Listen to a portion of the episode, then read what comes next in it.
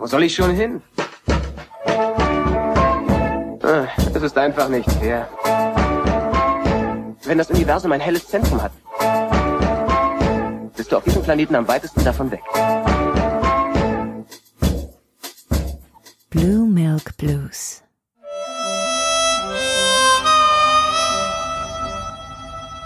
Herzlich willkommen zur 57. Folge von Blue Milk Blues. Ich heiße Tobi und freue mich, dass ihr dabei seid. Und wie jedes Mal für unsere Mandalorian-Besprechungen ist auch heute wieder mit mir die Katharina. Hallo. Hi. Hier. Wunderschöne Anmoderation. Heute Kapitel 13 und 14. Ich würde sagen, wir reden wieder wild assoziativ drauf los, aber versuchen uns trotzdem irgendwie so erstmal so halbwegs chronologisch an Kapitel 13 entlang zu hangeln, um dann schön in Kapitel 14 zu münden. Ähm, so in den letzten zwei Wochen, wenn wir mal so verfolgt haben, was wir uns gegenseitig geschrieben hatten oder was, was ich so von dir auf Twitter mitbekommen habe oder du von mir, ähm, sind wir vielleicht dieses Mal so ein bisschen unterschiedlicher Meinung. Ich bin gespannt. Ähm, ja, Wobei ich auch sagen muss, ähm, dass sich sogar im Vergleich zu gestern, also gestern kam Kapitel 14 raus und ich glaube, meine erste Reaktion ist eine andere als die beim jetzt nochmal drüber nachdenken. Ähm, und ich glaube, Kapitel 14 hat jetzt auch ein bisschen meine Meinung zu Kapitel 13 geändert. Ähm, oh, okay.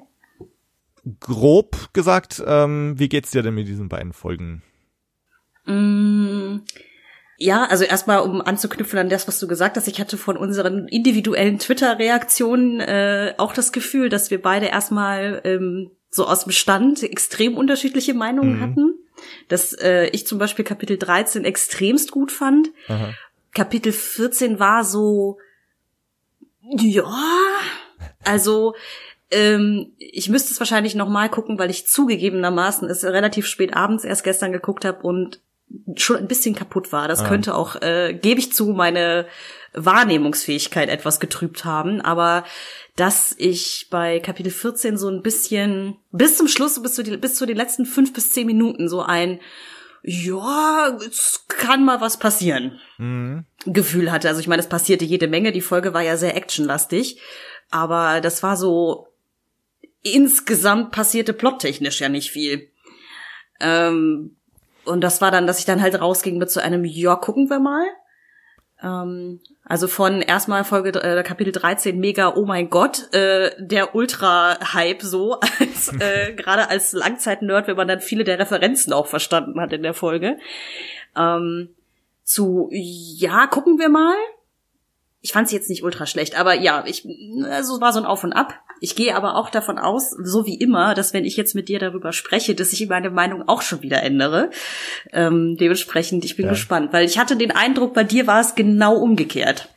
Ja, also ich bin nach Kapitel 13 nicht so ganz auf diesen Hype-Train aufgesprungen und es, es gab ja ganz viele so Tweets, auch Dave Filoni ist Gott und so weiter. Es gab da dieses Bild, ne, wo, wo Filoni so gottgleich äh, als Sonne erstrahlt. Ähm, und das habe ich irgendwie nicht geteilt, diesen Hype. Ähm, und für mich hatte Kapitel 13 irgendwie zu viele ähm, Fragen und zu viele Sachen, die ich irgendwie nicht so doll fand. Ähm, da können wir gleich noch drauf eingehen, so dass ich unbeeindruckter war, als die Mehrheit das war. Ähm, ich weiß nicht, jetzt auf, auf Kapitel 14 hat man ja auch wieder unterschiedlichste Meinungen mitbekommen. Also auch wieder Leute, die auch die wieder voll abgefeiert haben und dann aber jetzt definitiv so ein paar enttäuschte Stimmen auch. Bei mir war es tatsächlich ursprünglich so, dass meine erste Reaktion aus dem Bauch raus so war, dass mir Kapitel 14 eigentlich besser gefallen hat als die Ahsoka-Folge. Ähm, aber eben jetzt beim zweiten Anschauen und beim nochmal drüber nachdenken kann ich auch gut nachvollziehen, wenn da einige so ein bisschen unbeeindruckt oder auch enttäuscht sind. Hm. Und da hat sich bei mir jetzt, glaube ich, auch so die, die Meinung ein bisschen geändert, dass ich auch schon eher so ein paar äh, Mängel jetzt im, im Kapitel 14 auch sehe. Mhm. Ähm. Mich, mich interessiert natürlich brennend, was du an äh, in Anführungsstrichen Fehlern für dich da gesehen ja. hast, dass du sagst, das hat jetzt für dich die ja dafür gesorgt, dass die Folge jetzt nicht so der Oberfavorit ja. für dich war. Das würde mich jetzt wirklich mal interessieren, weil ich gebe zu, bei mir war natürlich vieles einfach Ahsoka, mhm. sagen wir es mal ganz platt, ähm, und halt auch die Optik fand ich. Also ich war halt oft einfach so, ich dachte, ah, es sieht alles so schön aus. Mhm. ähm, deswegen, ja, äh, was ähm. war denn dein Problem am Anfang mit der Folge? Dann, ich, ich kann, dann sage ich es einfach gleich. Ne? ähm, also vielleicht eins vorneweg, die, also ne, Ahsoka, dass sie da jetzt äh, vorkommt und nebenbei bemerkt, ne, wir haben ja noch rumspekuliert, äh, kommt sie jetzt schon in der nächsten Folge und so. Und naja, es wird kein Hehl draus gemacht. Ne? Erste Einstellung, bam, hier ist Ahsoka. Ähm, und also, ne, das fand ich schon sehr cool. Also diese ganzen, wie das gemacht war am Anfang mit dem Nebel und der Dunkelheit und ihren weißen Lichtschwertern und äh, und Rosario Dawson als Ahsoka hat mir alles sehr, sehr gut gefallen und ich fand's cool umgesetzt. Ähm, für mich muss ich ganz offen zugeben, es ist halt dieser emotionale Bezug fehlt. Ne? Ich bin ja noch am Anfang meiner Clone Wars Reise.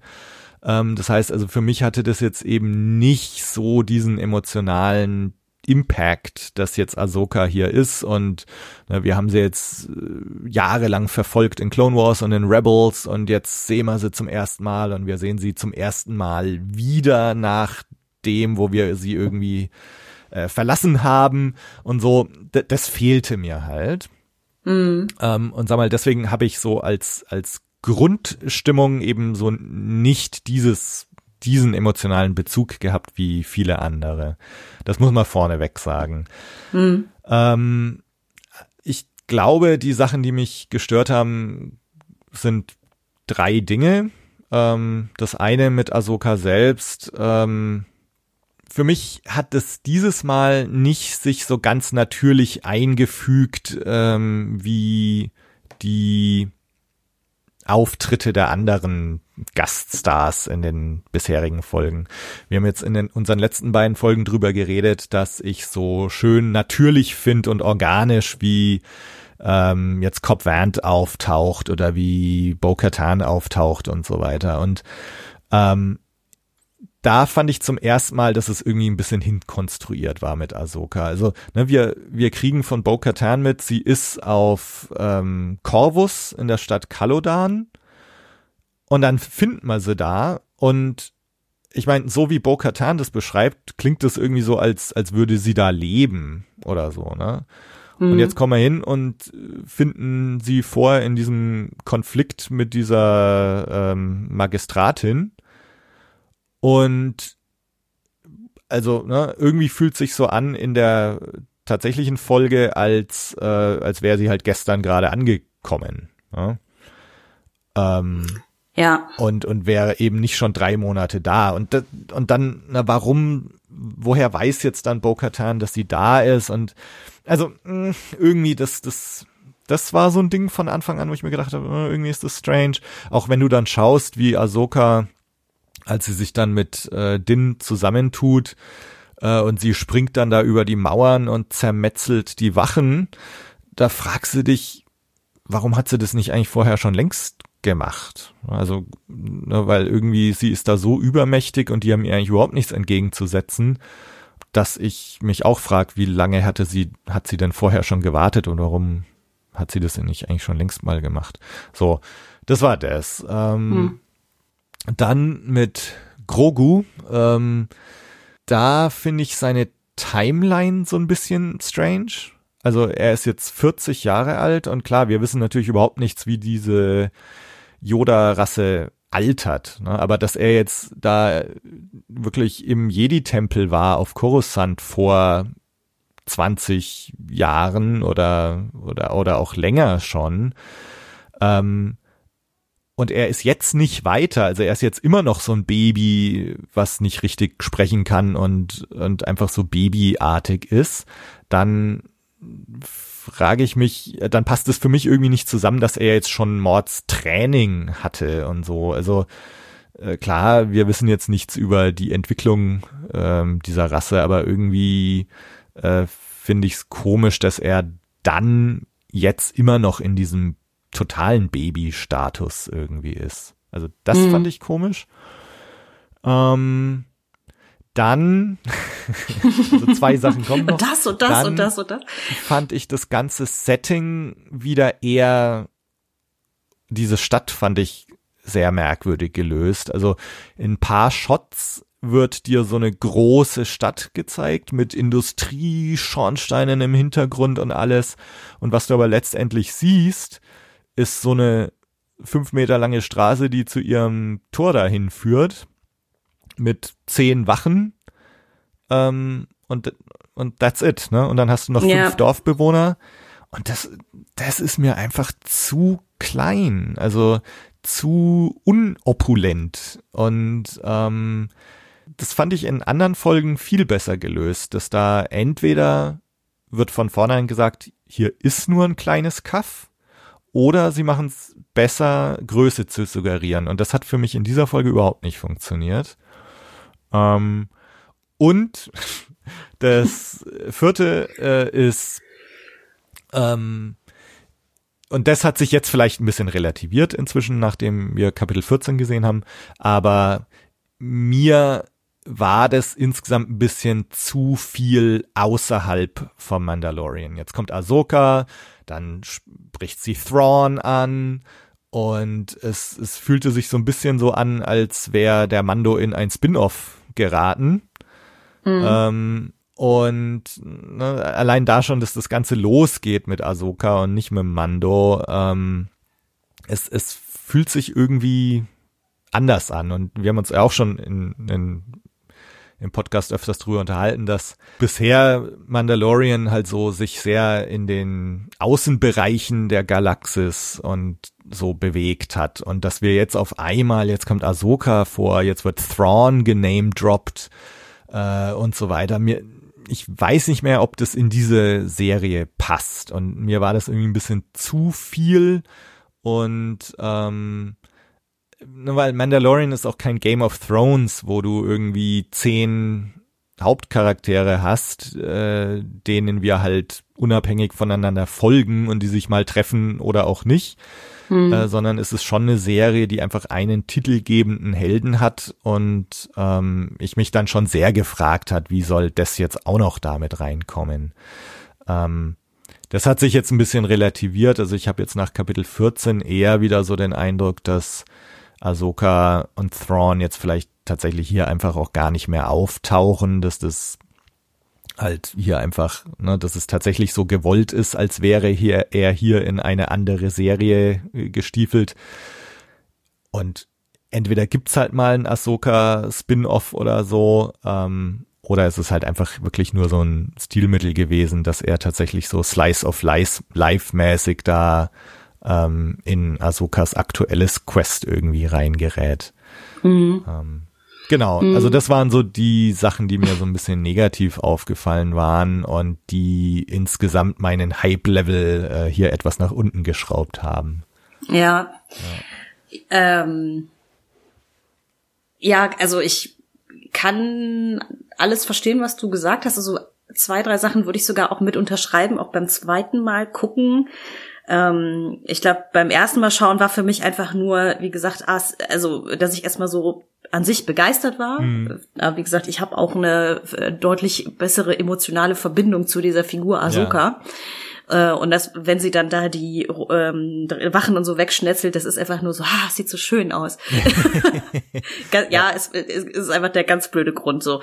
Ähm, und dass einfach Rosario Dawson einfach als Ahsoka eine verdammt gute Figur macht, mhm. so meiner Meinung nach. Ja. Aber äh, ich weiß, was du meinst beim zweiten Mal gucken, was zum Beispiel die ähm, Stadt angeht, dass, dass ich auch dachte, so, okay, sieht wirklich einfach aus wie so ein fünf Meter langer Korridor, der von diesem Tor direkt zu dem Palast führt, so. ähm, mit irgendwie zwei sogar Küchen links und rechts und das war's. Ja. ja. Das, ähm, und da waren auch generell so ein, zwei Plot-Konstruktionen drin, wo ich mir dachte, warum? Also, jetzt blöd gesagt, du hast eben den Shot angesprochen, dass dir so eine riesige Stadt suggeriert wird, wenn er da im Landeanflug ist, ne? Ja. Dass ich dachte, warum zum Teufel hat er dann fünf Tage weit weg von dieser Stadt geparkt, wenn er da eh hingelaufen ist hinterher? Oder halt äh, diese Sache, wir haben ja wieder, äh, das ist ja so ein Gimmick, was sie ja schon früher eingebaut haben mit äh, Grogu. Ich bin übrigens sehr dankbar, dass wir endlich einen Namen für ihn haben. Mhm. Ähm, äh, mit Grogu und diesem Metallball, der da ja am, am äh, Armaturenbrett Ja. der Razor Crest irgendwie ist. Ähm, dass er ihm den ja abnimmt am Anfang der Folge und sagt, was habe ich darüber gesagt? Das muss im Schiff bleiben und sich das Ding dann in die Manteltasche steckt quasi. Das ist so, ja, also ich, habe dann verstanden im Laufe des Plots, sie brauchen das Ding dann noch mal, aber von dem, was er sagt und dem, was er tut, das ist so, es macht nicht so richtig Sinn. Mhm. Ne? Ja, Wenn er sagt, das muss auf dem Schiff bleiben Ja. und, und nimmt es dann selber mit, Ja. ist so, hä? Das habe ich noch so ein bisschen mehr, ne, dass er, dass er es ihm jetzt halt erstmal wegnehmen will, damit äh, Grogu jetzt nicht irgendwo in der Pampa äh, irgendwo fallen lässt und keiner findet's mehr. Ne, er nimmt's jetzt und schraubt's halt später wieder ran. Also ne, das, das konnte ich noch entschuldigen. Äh, Ja. Ich fand's kurzer Vorgriff auf Kapitel 14, ähm, was ich noch viel mehr ein Plot-Device fand, äh, war die Tatsache, dass er sein Jetpack abnimmt ähm, und dann liegen lässt, so dass er, als die Dark Trooper dann kommen, dahin laufen muss, anstatt äh, schnell hinzufliegen. Äh, das hat mich viel mehr gestört. Ah, Ähm, okay. Aber, Ja. aber wir sind ja jetzt erstmal noch beim Kapitel 13. Ja, ähm, ja, aber dieses so klar, man könnte der Folge durchaus äh, vorwerfen, das ist alles ein bisschen hinkonstruiert und ja, ähm, ich würde dir auch zustimmen dabei, dass es sich ein bisschen weniger organisch einfügt in die restliche Handlung der Staffel so. Ähm, wie du schon sagtest, so, es geht halt gleich mit Ahsoka los und das fühlt sich wirklich auch ein bisschen so an, als wäre man wirklich in einen, na, jetzt hätte man so eine Crossover-Folge eigentlich Ja. von zwei Serien, nur dass Ahsoka keine eigene Serie hat. Ähm, was ich finde, was man auch ein bisschen am Color Grading und so gemerkt hat. Also es war optisch, hatte ich das Gefühl, dass die Folge auch anders aussah. Vor allen Dingen, wenn man dann, ähm, so wie ich gestern Folge, äh, Kapitel 13 und 14 nochmal direkt hintereinander guckt, im Vorspann von Folge, von Kapitel 14, wenn dann ne, von wegen Previously On kommt, ist das Color Grading auch ein anderes dann von der, also auch bei den Szenen von Ahsoka, das war, ähm, dass es deutlich blauer ist und nicht dieses äh, grau-grün, was sie da ja drüber gelegt haben. Und ähm, ja, also das, insofern kann ich das äh, verstehen, warum du sagst, okay, das hat mich da jetzt nicht so mega abgeholt. Und ja, sie haben sich, nachdem sie dann irgendwie dann äh, Thrawn auch noch mal so als Namen gedroppt hat irgendwie, äh, klar, irgendwie so dieses, okay, Moment, Leute, wo wollt ihr eigentlich mit dieser Handlung hin? Ne, weil einfach jetzt so die ersten fünf Folgen, oder die ersten, ja, ne, die- nehmen wir mal die mit dem Crate-Drachen raus, weil das war ja einfach nur äh, großes Spektakel an sich, wo eigentlich ja nur die Sache mit Boba Fett am Ende die letzten dreieinhalb Sekunden wichtig ist bisher. Mm. Aber haben sie ja wahnsinnig viele Baustellen aufgemacht, ne, mit irgendwie, ja, und die Dark Trooper und irgendwie die Mandalorianer wollen irgendwie Mandalore zurückerobern und überhaupt. Und die Republik will irgendwie das Ja. Outer Rim äh, befrieden und ne. ähm, das, ja, ich habe am Ende auch gedacht, wo wollt ihr denn eigentlich jetzt mit der Handlung hin, weil ihr habt nur noch drei Folgen. Ähm, was ich mir aber vorstellen könnte, ist, dass es vielleicht ein Setup ist für irgendwas. Ne? Also ich meine, gerade Dave Filoni, weil er halt eben an Rebels und Clone Wars mitgearbeitet hat, die Serien waren ja oft darauf konzipiert, dass so Einzelfolgen so Figuren und Planeten und so vorgestellt haben. Und es gab so eine halbe Auflösung des Plots dann halt auch, aber es war dann irgendwie später klar, okay, das kommt dann in 20 Folgen nochmal vor. Ja. Oder die Leute tauchen dann an anderer Stelle nochmal auf. Das habe ich mich gefragt, ob es halt sowas sein sollte.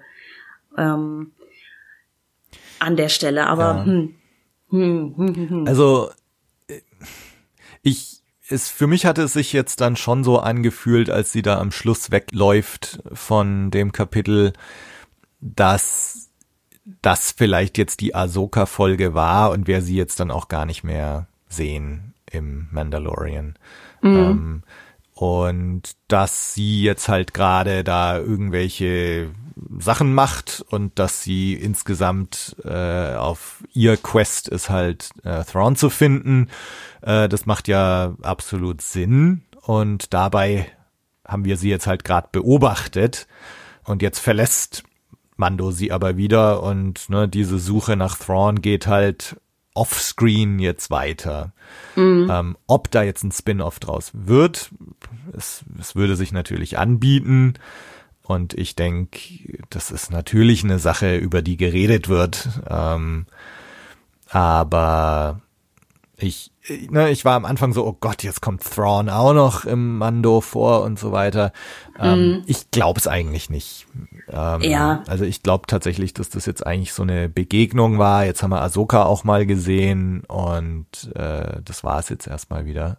Ja, also für mich kommt es halt extremst, was Thrawn angeht, da kommt es sehr darauf an, was sie jetzt mit Gideon machen. Ne? Also genau, ja. ohne jetzt vorgreifen zu wollen, aber das ist dann so, okay, ähm, ist die Serie so konzipiert, dass es immer den Next Bad Guy geben muss, so, ne? Ähm, weil den Gideon können sie ja auch nicht als Bösewicht irgendwie bis zum Erbrechen da durchziehen. Ja. Also gehe ich mal von aus, das wäre sonst ein bisschen albern. Dieses so, weißt du, so wie früher so Comic-Serien, dass so mit jeder Staffel dann der, der Bösewicht wieder auftaucht aus ominösen Gründen, ja. so ein bisschen Marvel-mäßig. Ähm, aber ja, ich, also, ich wäre echt ganz gerne äh, hätte ich reinge, reingelauscht bei der Besprechung der Regisseure oder halt irgendwie, zumindest zwischen Dave Filoni und John Favreau, was sie sich gedacht haben, ähm, ob einfach nicht diese Folge, weil sie halt auch komplett in der Mitte der Staffel so mhm. ist, ähm, nicht einfach auch von Dave Filonis Seite so ein bisschen Self-Indulgence ist, ne? Also so äh, ja. nach Motto, okay, und jetzt feiern wir mal richtig ab, so. also weil einfach so, wie sie auch konzipiert ist und von dem, was reingekommen ist. Und äh, also, es gibt ja diesen Dialog relativ am Ende der Folge, wenn ähm, Ahsoka ja der Mando erklärt, warum sie ähm, Grogu nicht trainieren kann. Ähm, dass sie sowas sagt von wegen so, ja, I, I have seen what uh, attachment can do to the best of us. Mhm. So, ne? Das ist ja halt so, quasi so die Mini-Referenz an alle Jedi, mit denen sie wahrscheinlich jemals irgendwas zu tun hatte. Also ich persönlich habe natürlich zuerst an Anakin gedacht, hm, so. Ja, ja. Aber ähm, ich gehe mal davon aus, äh, dass auch je nachdem, ich habe Rebels, muss ich ja gestehen, noch nicht gesehen, aber ähm, dass andere Leute vielleicht an Ezra oder sonst irgendwen gedacht ja. haben. Ähm, aber das, das war ja quasi bis oben hin voll, diese Folge mit solchen Geschichten. Mhm. Genau, also das mit dieser Self-Indulgence habe ich mir auch gedacht. Ne? Jetzt ähm, Ahsoka erstmal. Ne? Ich meine, das ist natürlich super, dass er hier sie äh, in Live-Action äh, jetzt mhm. überträgt und ähm, dass er da die Gelegenheit hat, eine Figur äh, von seinen Clone Wars äh, jetzt hier ins Leben zu rufen. Äh, das ist schon toll irgendwie. Mhm. Und ähm, ich meine, das hat natürlich auch viele, viele Fans unheimlich gefreut. Ähm, genauso die, die Thrawn-Referenz, das natürlich auch äh, irgendwie ein, ja, ein Ritterschlag, äh, das äh, na, für die Leute wie mich, für die Star Wars tatsächlich immer eher die Realfilme sind, ähm, das, das teilen jetzt viele natürlich mit mir überhaupt nicht. Ne? Also für für andere gehören die Bücher ganz genauso zum Kanon oder die Clone Wars und Rebels gehört alles genauso zum Kanon. Für mich ist nach wie vor irgendwie so immer noch so ein Ding, dass die Filme halt so an, an oberster Stelle stehen. Und wenn da jetzt so die, die Figuren von Rebels und ähm, Clone Wars und so oder, oder aus Romanen auftauchen, ist es für mich nach wie vor immer so eine Art Ritterschlag, wenn sie da Einzug erhalten in den Realfilmkanon. Ähm, und das, ne, also ich kann es Filoni auch nicht verdenken. Ähm, und ich, ich denke aber tatsächlich, dass es jetzt im Nachhinein wahrscheinlich eher bei dieser einen Folge bleibt. Ähm, und der Mando jetzt halt dann doch wieder eher andere Wege geht ähm, und äh, sich mit den Figuren, die wir jetzt auch in Kapitel 14 äh, wieder entdeckt haben, Boba, Fennec, Kara, ähm, dass das eher so die Crew ist, äh, mit denen wir jetzt äh, in Zukunft zu tun haben werden. Mhm. Mhm. Ja. Aber dann lass uns doch vielleicht grundsätzlich, was gibt's noch so Dinge zu besprechen von, von Kapitel 13, wenn wir nochmal so ein bisschen an den Anfang zurückdenken. Ähm, du hast jetzt den Auftritt von Ahsoka schon erwähnt, der natürlich mega ist, ne? Und hm. sie ist irgendwie da echt badass. Es ist so, so ein bisschen wie so ein, so ein Ronin, ne? so ein Samurai ohne Meister, ohne, ohne Zugehörigkeit handelt auch mit einer ganz schönen Brutalität. Mhm. Und das ist schon beeindruckend, wie das inszeniert ist. Also das, mhm. hat, das hat mir schon sehr gut gefallen. Ja, mir auch auf jeden Fall. Ja, also alleine schon in der Eröffnungsszene, wenn sie da einfach mal den, äh, ich glaube, sie sie zerschnetzelt da einen von diesen Wächtern irgendwie durch den Baum hindurch. Also, mhm. dass, ne, dass sie den ja äh, da dann irgendwie köpft und so. Ich dachte so, okay, alles klar. Ja, ja. äh, also das sah schon alles verdammt gut aus. Ähm, ich weiß jetzt natürlich nicht, dadurch, dass ich Rebels nicht gesehen habe, ob nicht auch die Magistratin, äh, Madame Elspeth oder wie sie hieß, ob die nicht halt auch eine Figur aus Rebels ist. Ähm, vielleicht äh, mag das einer in den äh, Kommentaren mhm. aufklären. Ich muss gestehen, ich habe nicht nachgeguckt. Ich, ich glaube nein. Ich glaube, ähm, die ist tatsächlich hier neu eingeführt. Aber ähm, ja, ich, ich weiß gar nicht, ob es da so viel zu sagen gibt, weil ich glaube, der Teil der Folge von der von den die Kämpfe waren toll gemacht, die sahen super aus und auch den Showdown zwischen ihr und der Magistratin fand ich irgendwie ganz cool inszeniert, beziehungsweise auch dieses Hin und Her zwischen ihr, also den Kampf zwischen den zwei Frauen und Mando mit diesem ex-imperialen Söldner oder was er da mhm, war, mhm. ne, die dann so ein Stand-off haben vor der Tür, also ein Stand-off in Anführungsstrichen, ähm, nach Motto so, hm, gewinnt deine Seite oder gewinnt meine Seite, ja. fand ich irgendwie ganz witzig gemacht, also auch als Lösung wahrscheinlich, warum dann da jetzt die Choreografie ähm, des Lichtschwertkampfes jetzt nicht so äh, exorbitant ausgearbeitet wurde oder so, zumindest war das meine persönliche Vermutung. Mhm dass sie jetzt da nicht den riesen Monster äh, Laserschwertkampf noch inszenieren wollten. Ich glaube aber der Teil der Folge, der mich eigentlich am meisten berührt hat, halt, war halt wirklich alles, nachdem Mando und Ahsoka sich treffen und alles, was halt nun mal Baby Yoda, mhm. aka Grogu betrifft. Ja. Ähm, weil ich es irgendwie, ich fand es auch so, ich fand es ganz niedlich und das hat sich auch in, in Kapitel 14 fortgesetzt, dass der Mando halt so gar keinen Peil hat, wenn es um die Macht geht ähm, weil ja Ahsoka und Grogu sich ja offensichtlich irgendwie telepathisch miteinander unterhalten, mehr oder weniger. Ja. Ähm, und er so völlig oblivious daneben sitzt und keinen Plan hat, was passiert so.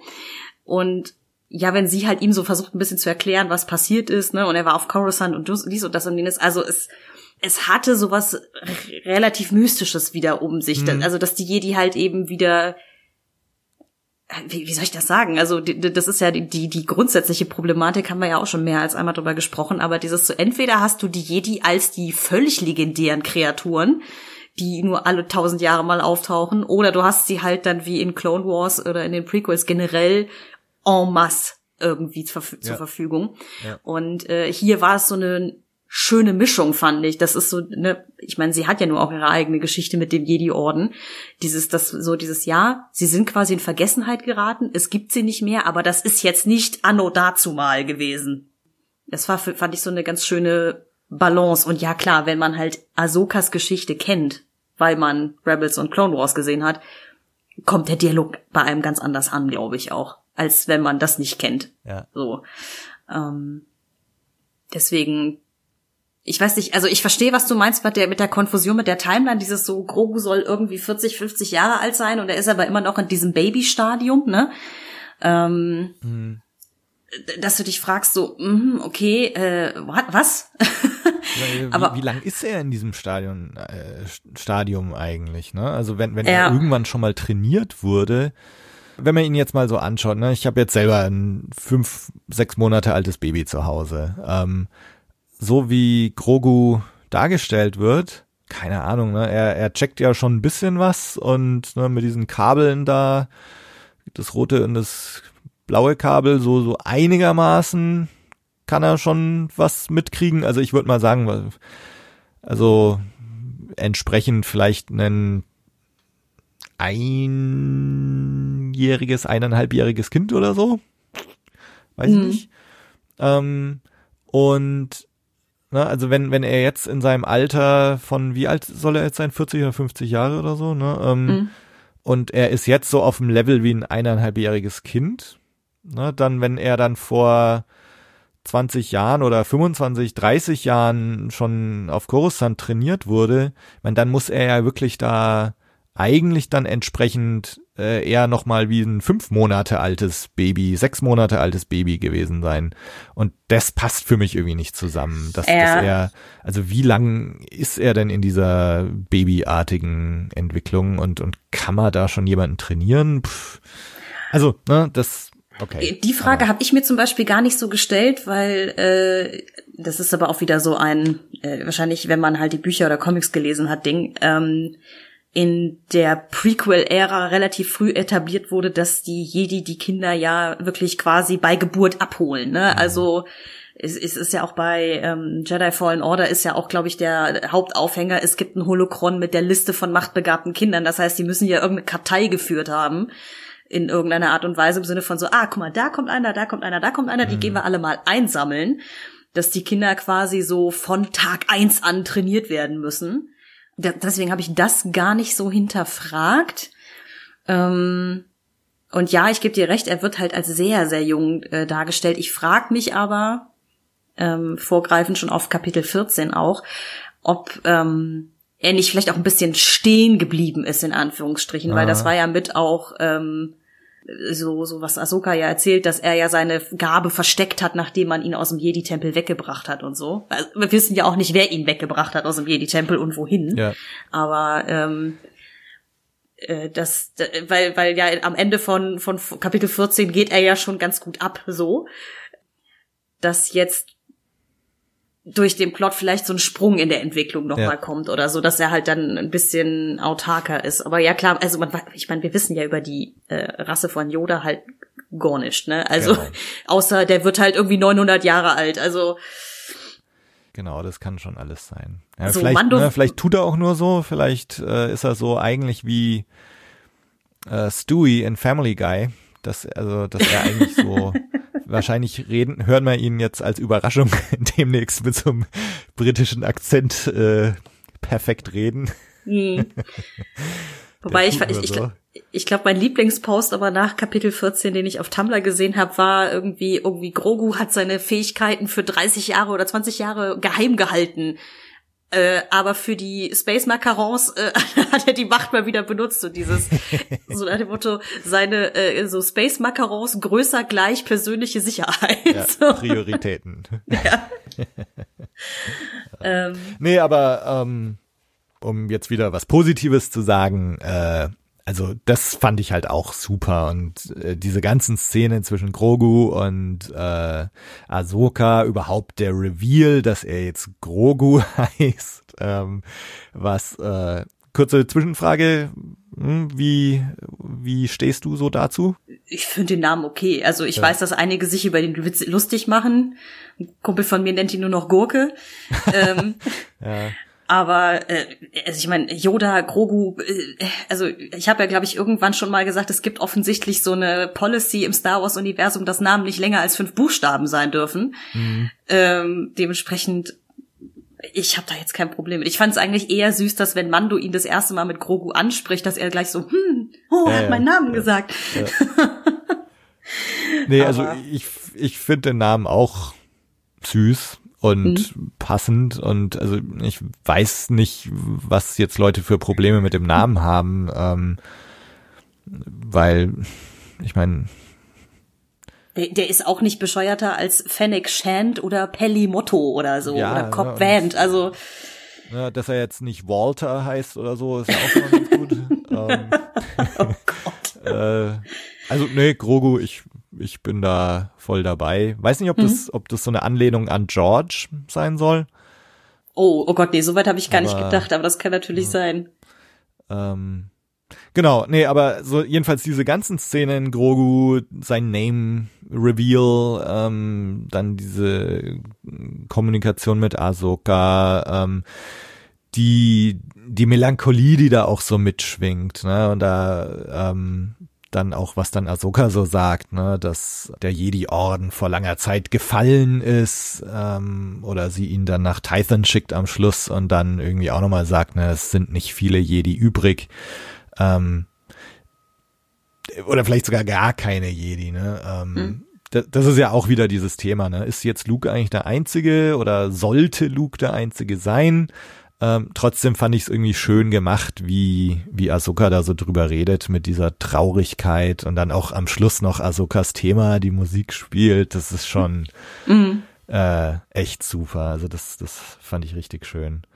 Nee, ich meine, du hast, du hast jetzt mehrere Sachen noch angesprochen gehabt. Also ich, das, das ganze Design und Bild und die Komposition auch so mit dieser Sonne, die in diesem Dunst dieses zerstörten Planetens zu sehen ist, das ist schon echt super. Also es gibt einige Shots, die kannst du dir eigentlich ausdrucken und an die Wand hängen.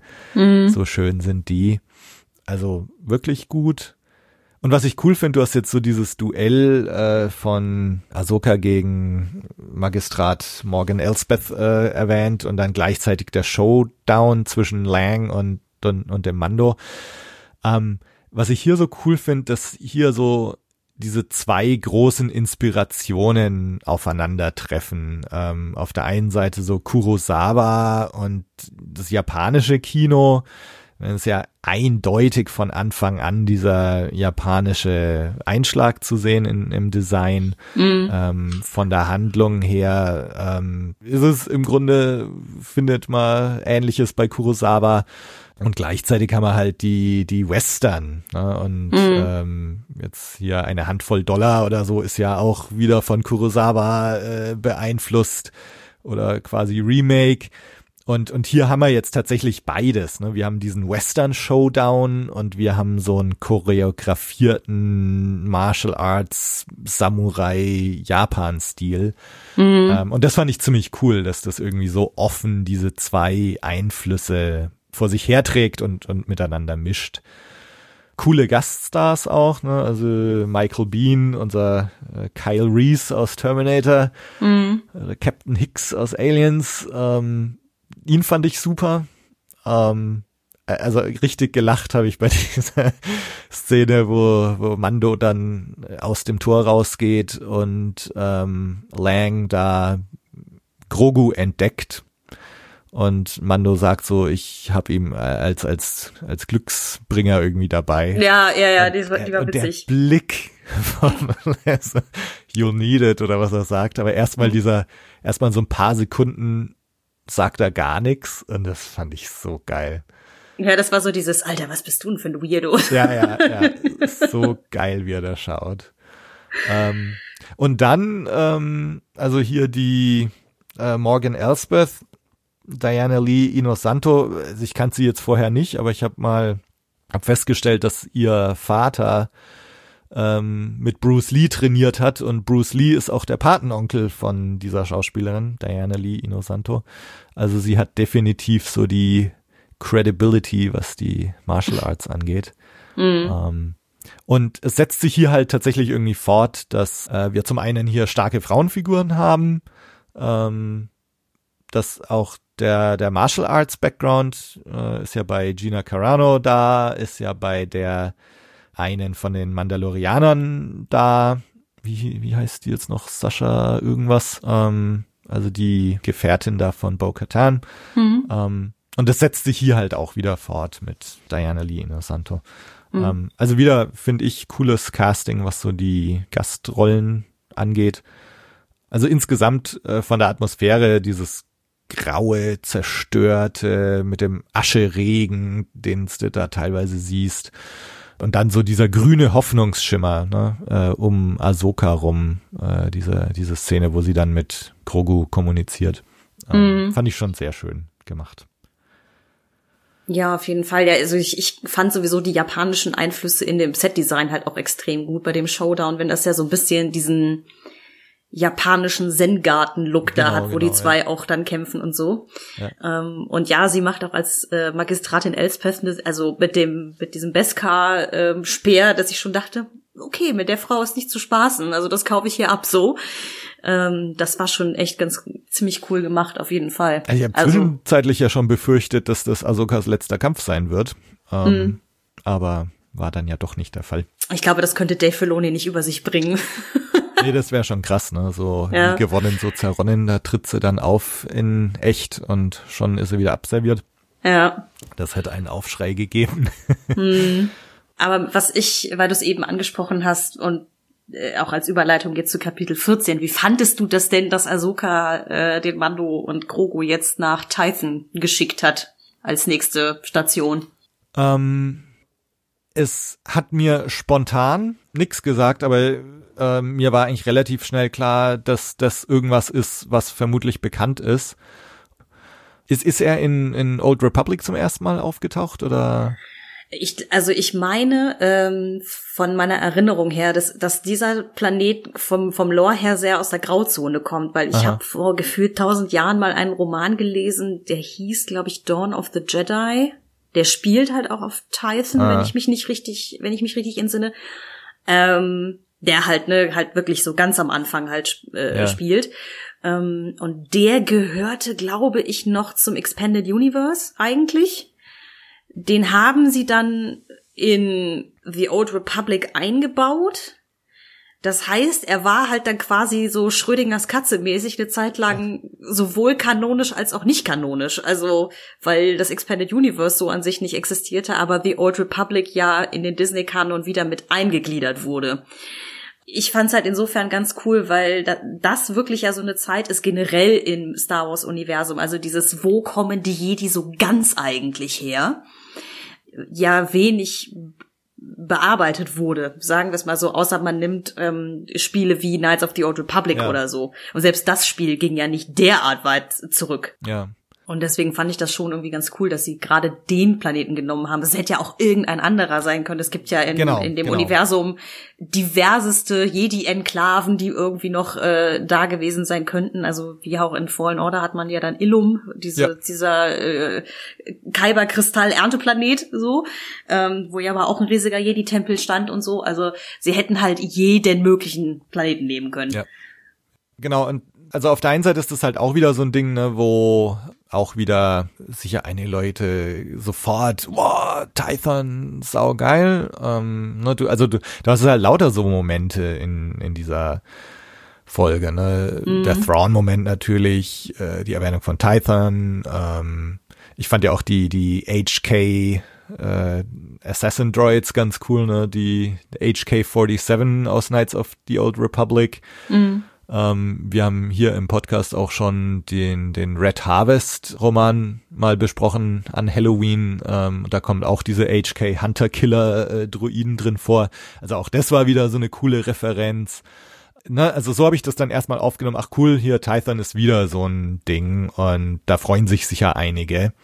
Und gleichzeitig, äh, und da werden wir jetzt sicher gleich noch drauf kommen, was dann die Umsetzung angeht, in Kapitel 14 kommt man vermutlich nicht umhin, als etwas enttäuscht zu sein. Aber ich habe vielleicht noch ein, zwei Sachen, bevor wir tatsächlich äh, zum Kapitel 14 noch gehen. Ähm, und das ist vielleicht auch nochmal so ein schöner Übergang zum Kapitel 14. Ähm, du hattest das schon angesprochen mit diesem Baum, ne, dass Ahsoka da den Baum so zerteilt. Ähm, und das gleiche passiert natürlich ein bisschen später nochmal mit dieser Glocke. Ne, da haut sie dann die Glocke in zwei. Und davor steht halt ein Typ, also wo du im Grunde weißt, ne, so wie die Glocke gerade in zwei Hälften zerfällt, äh, so geht's diesem so armen Soldaten auch gerade. Das wird halt nur nicht gezeigt. Ähm, aber das ist schon krass. Also, ne, ich, ich finde so dieser, dieser Level an, an Brutalität hier, ähm, bei Ahsoka ist es jetzt, na, da ist es bei mir, das war irgendwie noch so ein bisschen so dieses Samurai-Ding, das, ne, wenn man jetzt, keine Ahnung, Kill Bill ist vielleicht so ein Ding, wo sich manche auch dran erinnert gefühlt haben. Äh, gut, Tarantino ist jetzt eh nicht gerade sachte, was die äh, Brutalität angeht. Ähm, aber, also sag mal, es ist vielleicht noch so eine Art Samurai-Brutalität jetzt hier in, in Kapitel 13. Ähm, in Kapitel 14 dann, wenn Boba auftaucht, äh, und jetzt haben wir hier ja Robert Rodriguez als alten Tarantino-Kumpel, also auch hier geht's wieder echt weiter mit einem Level an Brutalität, der schon für Star Wars ziemlich krass ist, finde ich. Ja, ja, das habe ich mir dann auch gedacht tatsächlich ja. bei Kapitel 14. Ähm, aber sie hatten, fand ich generell, ich, ich hatte den Eindruck zumindest auch schon bei, also bei Staffel 1, ähm, alleine mit jemandem wie Gina Carano bzw. Cara Dune, die halt einfach aussieht, als ob sie dir richtig brutal wehtut, wenn sie dir, wenn sie dir eine reinhaut. ähm, so dieses Gefühl, okay, es ist schon noch mal ein bisschen ja, ich weiß, Game of Thrones Level von Gewalt erreichen wir hier nicht, ne, aber das ist halt eben nicht dieses Piu Piu aus äh, The Clone Wars, was man so mhm. kennt. Ja. Ähm, und ja, selbst in ähm, selbst in den Filmen äh, ist es ja so, ne, keine Ahnung, die die ich meine, der, der, der Bodycount von Obi-Wan und Anakin ist jetzt auch nicht klein, mhm. aber ich glaube, da fällt es einem nicht so auf, weil es halt eben zu 90 Prozent Druiden sind, die da zerlegt werden. Ja. Ähm, dass du jetzt nicht denkst, so, oh, wie brutal. Also ja, plus die genau, Choreografie genau. ist ja so sehr tänzerisch, sage ich jetzt mal, in den Prequels. Hier ähm, ja, das stimmt schon, das stimmt schon. Also auch wie, wie Ahsoka mit ihren Schwertern so inszeniert ist, ne, dass sie so damit, ich habe hier meine beiden Katanas und jetzt Ja. geht's rund. Ja. Ähm, wenn sie sich da so für den Endkampf da auf, aufbauen. Ja. Ja, ich, ich weiß noch nicht, wie ich das finde, muss ich gestehen, Mhm. dieses, äh, diese brutalere Seite, weil ja, Boba Fett äh, geht gut ab auf jeden Fall Ja. im 14. Kapitel. Also das, das war noch mal, noch mal ein Level drauf, finde ich. Ähm, Mhm. Also Ahsoka hat schon noch so dieses asiatische Martial Arts zurückgenommene, tänzerisch-choreografische Ding, was ich schon sehr cool fand. Und es hat irgendwie noch so ein bisschen was Zurückgenommenes.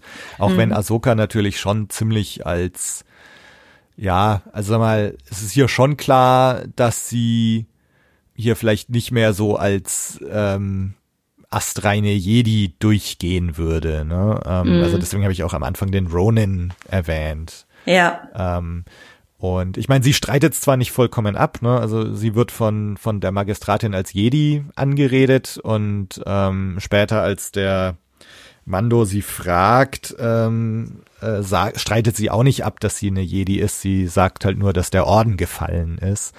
Ähm, aber es ist ne, für uns irgendwie schon klar, dass sie da sich wegbewegt hat. Ne? Sie ist auch so erst, erst attackieren, dann Fragen stellen. Also als der Mando ihr zum ersten Mal begegnet, äh, sofort zack, volle Kanne drauf.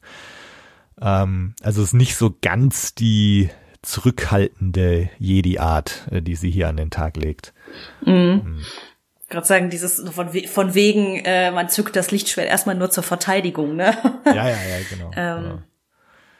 Ähm, also eine Sache, die ich noch erwähnen wollte, ist so dieser äh, Anakin Skywalker Gedächtnis-Move, äh, als sie diesen Stein da zum Baby Yoda äh, hinschweben lässt. Das ist schon sehr Anakin mit seiner Birne, die, die er zu Padme hinschweben lässt in Attack of the Clones. Ja, Ähm. dass, dass, dass die Birne nicht ganz so echt aussah wie der Stein, den, den sie da schweben Ja. lässt. oh, diese Szene. Und äh, Ahsoka hat auch nicht ganz so deppert reingeschaut wie Anakin. Ja, wobei ich glaube, bei der, zumindest bei der Szene in Episode 2, was mich daran am meisten irritiert, ist immer, dass man total sieht, dass Natalie Portman halt nichts hatte, wo sie ihre Gabel reinstechen musste. Also weil sie Ja, fängt ja, die, ja. sie fängt ja dieses Birnenstück mit so der Gabel auf und beißt halt rein und du siehst halt, dass sie einfach nur so macht irgendwie mit dem Mund, weil sie einfach nichts echtes in der Hand hatte. Das ist so, oh Gott. Naja gut, hier, wir, hier sind wir ja immerhin fast 20 Jahre. Ja, ja, voll Computer, ja, ja, ähm, alles, gut, aber ich meine, die, die, die, alles ein bisschen. Die Romanze zwischen Anakin und Padme ist ja auch nicht dafür bekannt, dass sie so wahnsinnig gut geschrieben ist. Also Ja, ja, ja. äh, dementsprechend, aber ja. Aber auch das ist wieder jetzt ein schöner Übergang zu Kapitel 14, denn hier gibt's auch eine Attack of the Clones Gedächtniszeile. I'm a simple man trying to make his way through the galaxy. Ähm, aber da kommen wir auch noch gleich drauf. Ja, also Kapitel 14, die Typhon. Tragödie. The Die. Tragödie. Genau. Ganz, ganz dezenter Titel auf jeden Fall schon mal. Ich glaube, ich weiß jetzt auch, warum sie bei Disney Plus immer nicht die, ähm, die Folgentitel in dieser Staffel mit veröffentlichen, da wird man schon, damit man nicht weiß so ungefähr, was passiert. So, der Titel sagte ja schon, als er aufpoppte, so, es passiert übrigens was Schlimmes. Ja, ja, genau. Also das, äh, äh, und ich war mir eigentlich gleich relativ sicher, dass es hier ähm, um Baby Yoda gehen wird. Halt Grogu. Also ich bin auch froh mit äh, The Jedi, das hatte ich vorher auf äh, Wikipedia schon gelesen und habe dich ja dann gleich auch äh, munter gespoilert mit diesem. Ja. ähm, ja, alles, alles gut. Ich habe ich hab diesmal absichtlich eben nicht äh, nachgeschaut, ob schon irgendwie ein Titel bekannt ist. Ähm, aber ne, sobald der Titel eingeblendet wird, ähm, weißt du im Grunde auch schon, was Sache ist jetzt in dieser Folge. Mm. Mm. Robert Rodriguez als Regisseur, also ne, wie gesagt, alter Tarantino-Kumpel, ähm, hat die, ja, ne, woher kennt man ihn? From Dusk Till Dawn, die El Mariachi Desperado-Filme, Spy Kids, ja, und Sin City auch. Ne? Mhm. Äh, der, wie jetzt so auch rauskam, anscheinend gar nicht ursprünglich geplant war als Regisseur für diese Folge, sondern äh, für irgendeinen anderen Regisseur, der ausgefallen ist, eingesprungen ist, äh, wenn diese Meldung stimmt. Ähm, trotzdem habe ich schon gedacht, okay, äh, Rodriguez, so die, der, der Level an Gewalt, der hier zu sehen ist, das, das passt schon, dass das jetzt die hm. Rodriguez-Folge ist. Und ja. dir ging's jetzt so, also dir hat, ich glaube, da bist du vielleicht sogar in, in der Mehrheit, also dir hat diese Folge jetzt weniger gut gefallen als die davor. Ja, ist ähm, ich, ich weiß ich weiß gar nicht auch genau, was das Problem für mich persönlich war. Ne? Also ähm, weil letzten Endes das ein, das einzige, was da plotrelevant passiert, ist halt am Ende, dass Grogu von Gideons äh, Schergen da eingesammelt wird. Hm. Äh, und halt die beiden getrennt werden, also die Tragödie, um die es eigentlich geht. Ähm, ich glaube, ich war aber so ein bisschen unterwältigt davon, schon am Anfang der Folge, wie Boba Fett dann auftaucht. Das, äh, also, einfach so, ich meine, sie kommen auf Typhon an, ne? wobei, das muss ich gestehen, einer der besten Momente, wenn sie dann da in dieses Stonehenge da reinlaufen, auf der Bergspitze, dieses so, ja. does this look Jedi to you? das, war, das war so bescheuert. Äh, auch, dass er versucht, mit seinem Helm die Macht zu scannen und so. Es war so dieses, Alter, du bist wirklich, du hast echt keine Ahnung, ne? Ja. Ähm, das fand ich irgendwie ganz süß. Aber äh, ja, das ist so, äh, dafür, dass Boba Fett genau äh, wenn man halt äh, hier die Folge mit dem Ganzlinger reinnimmt, wo man seine Füße nur sieht offensichtlich, mhm. äh, und das Ende von Staffel äh, von, von Folge 1, also aus dieser Staffel, kommt er genau drei Sekunden vor wahrscheinlich bisher. Und dann kommt einfach mal die Slave One angeflogen, so dieses, mhm. hä? Äh, okay, das war ein bisschen unzeremoniell. ähm, ich, ja, und dann, wie gesagt, er kommt ja dann an, oh, ich bin übrigens der und der. Und ähm, vielleicht hatte ich mich selber auch zu sehr auf diese Idee eingeschossen, dass seine, dass er seine Rüstung selber aufgegeben hat. So. Ja. Und ja. die Folge macht ja schon deutlich klar, dass die ihm irgendwie abhanden gekommen ist und er sie mhm. deswegen wiederhaben will. Das war dann so, äh, okay. Mhm. Und warum holst du sie dir erst jetzt, wenn du offensichtlich die Leute mit deinem Sandleute, Sniper Rifle da irgendwie äh, aus 100 Metern Entfernung wegballern kannst, ja. so. Ähm, also da, das war so ein bisschen, hä? Äh, äh, ja. ja. Er ist jetzt, er ist jetzt hier und Fennec scheint es auch da. Äh, aus Gründen. Okay. Und ich glaube, mhm. da, das war so der Moment, wo ich so ein bisschen dachte, okay, da habe ich mir irgendwie mehr von erhofft. Ja. Oder so. Ich weiß nicht, wie es dir ging an dem, an der Stelle. Also. Ähm also ich, ich fange vielleicht jetzt auch nochmal an, so die zwei, drei Sachen, die mir jetzt negativ äh, mhm. aufgefallen sind. Ähm, ist tatsächlich auch ähm, so die Boba Fett-Geschichte. Warum hat er, warum äh, macht er das jetzt erst? Ne? Also vielleicht wieder ganz convenient äh, vom, vom Plot her, dass er da jetzt halt auftaucht und, und jetzt hilft er ihm und das passt jetzt in diese Folge rein, aber äh, ne, wenn er, wie, genau wie du gesagt hast, wenn er so ein krasser Typ ist mit seinem Guffy-Stick, äh, dann, äh, ne, also dann hätte er ja wohl Cobb Vant äh, zum Frühstück auseinandernehmen können und die ganzen mhm. Dorfbewohner noch mit dazu. Also warum hat er das nicht schon viel früher gemacht? Das ist ein bisschen die Frage, die ich bei Ahsoka auch hatte. Warum hat sie die Magistratin nicht eigentlich schon viel früher angegriffen, wenn sie seit drei Monaten auf diesem Planeten ist? Ne? Und mhm. ähm, also da und klar kann man sich das jetzt so hindrehen mit dem Boba, dass er vielleicht tatsächlich am Ende von Kapitel 9 äh, zum ersten Mal auch sieht, ah, Cobb Vant hat meine Rüstung. Ne? Mhm. Wobei ne, der Mandalorian selbst musste nur einmal mit Peli Motto äh, oder oder wem sprechen. Ich weiß gar nicht mehr, wo er jetzt die Info her hat, dass in in dem einen Ort da ein Mandalorianer ist. Aber es gibt ja offensichtlich Leute auf Tatooine, die die das wissen. Mhm. Und dass jetzt Boba Fett als der krasse Typ, der dargestellt wird, das irgendwie nicht wusste oder erst ganz am Schluss von Kapitel 9 feststellt, fand ich irgendwie komisch. Ähm, also das ging mir genauso.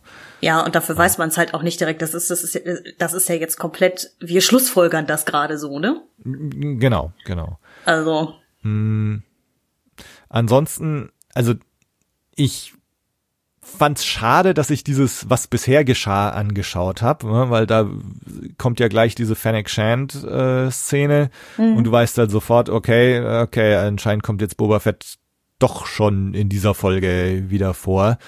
Ähm, das fand ich schade. Also ich glaube, in Zukunft werde ich mir dieses Was bisher geschah nicht mehr anschauen. Ähm, den Moment, wo die Slave One auftaucht, fand ich eigentlich schon ziemlich geil, weil du halt so sofort so, boah, Slave One, krass. Mhm. Ähm, also das fand ich schon einen coolen Moment. Mhm. Ähm, aber äh, so die so die anderen Negativsachen, ähm, also zwei Sachen noch. Das eine, ich finde Tython einfach ziemlich unterwältigend. Ja, es ist, wenn es jetzt in The Old Republic oder Romanen oder so etabliert ist und in, in den Dr. Afra Comics kommt es ja auch vor und es ist, äh, soweit ich weiß, ein, ein Core-Planet. Ähm, und jetzt ist der Planet nicht nur so, dass er jetzt auch im Outer Rim ist auf einmal, äh, sondern auch, dass, dass er halt so ausschaut, wie er ausschaut. Und ähm, dass wir also hier so ein, so ein popligen alten Stonehenge-Tempel haben, der eben nicht so cool ausschaut wie so ein Ding, was man aus Jedi Fallen Order zum Beispiel kennt, ähm, ist das, finde ich, schon so eine ziemliche Enttäuschung. Und dass dann der ganze Planet Tython im Grunde so ausschaut, als wäre halt irgendwo in Kalifornien gedreht. Ähm, oder Texas oder ich weiß nicht, wo sie den gedreht haben. Also ich habe hier fast das Gefühl, dass sie hier nicht mit The Volume gearbeitet haben, sondern dass sie hier tatsächlich irgendwo vor Ort waren. Mhm. Weiß ich nicht. Ähm, und es hat für mich so einen Touch gehabt wie die ähm, wie die Evox-Filme, wo sie auch so im Skywalker Ranch Hinterhof quasi gefilmt haben, so im kalifornischen Hinterland. Mhm. Ähm, so ähnlich kam mir das vor. Also deswegen hatte für mich das Ganze so ein Fanfilm-Touch, so, hey, hier haben wir eine coole Landschaft, äh, stecken wir ein paar Typen in Stormtrooper-Kostümen und drehen einen Star Wars-Film. So, so kam mir das vor.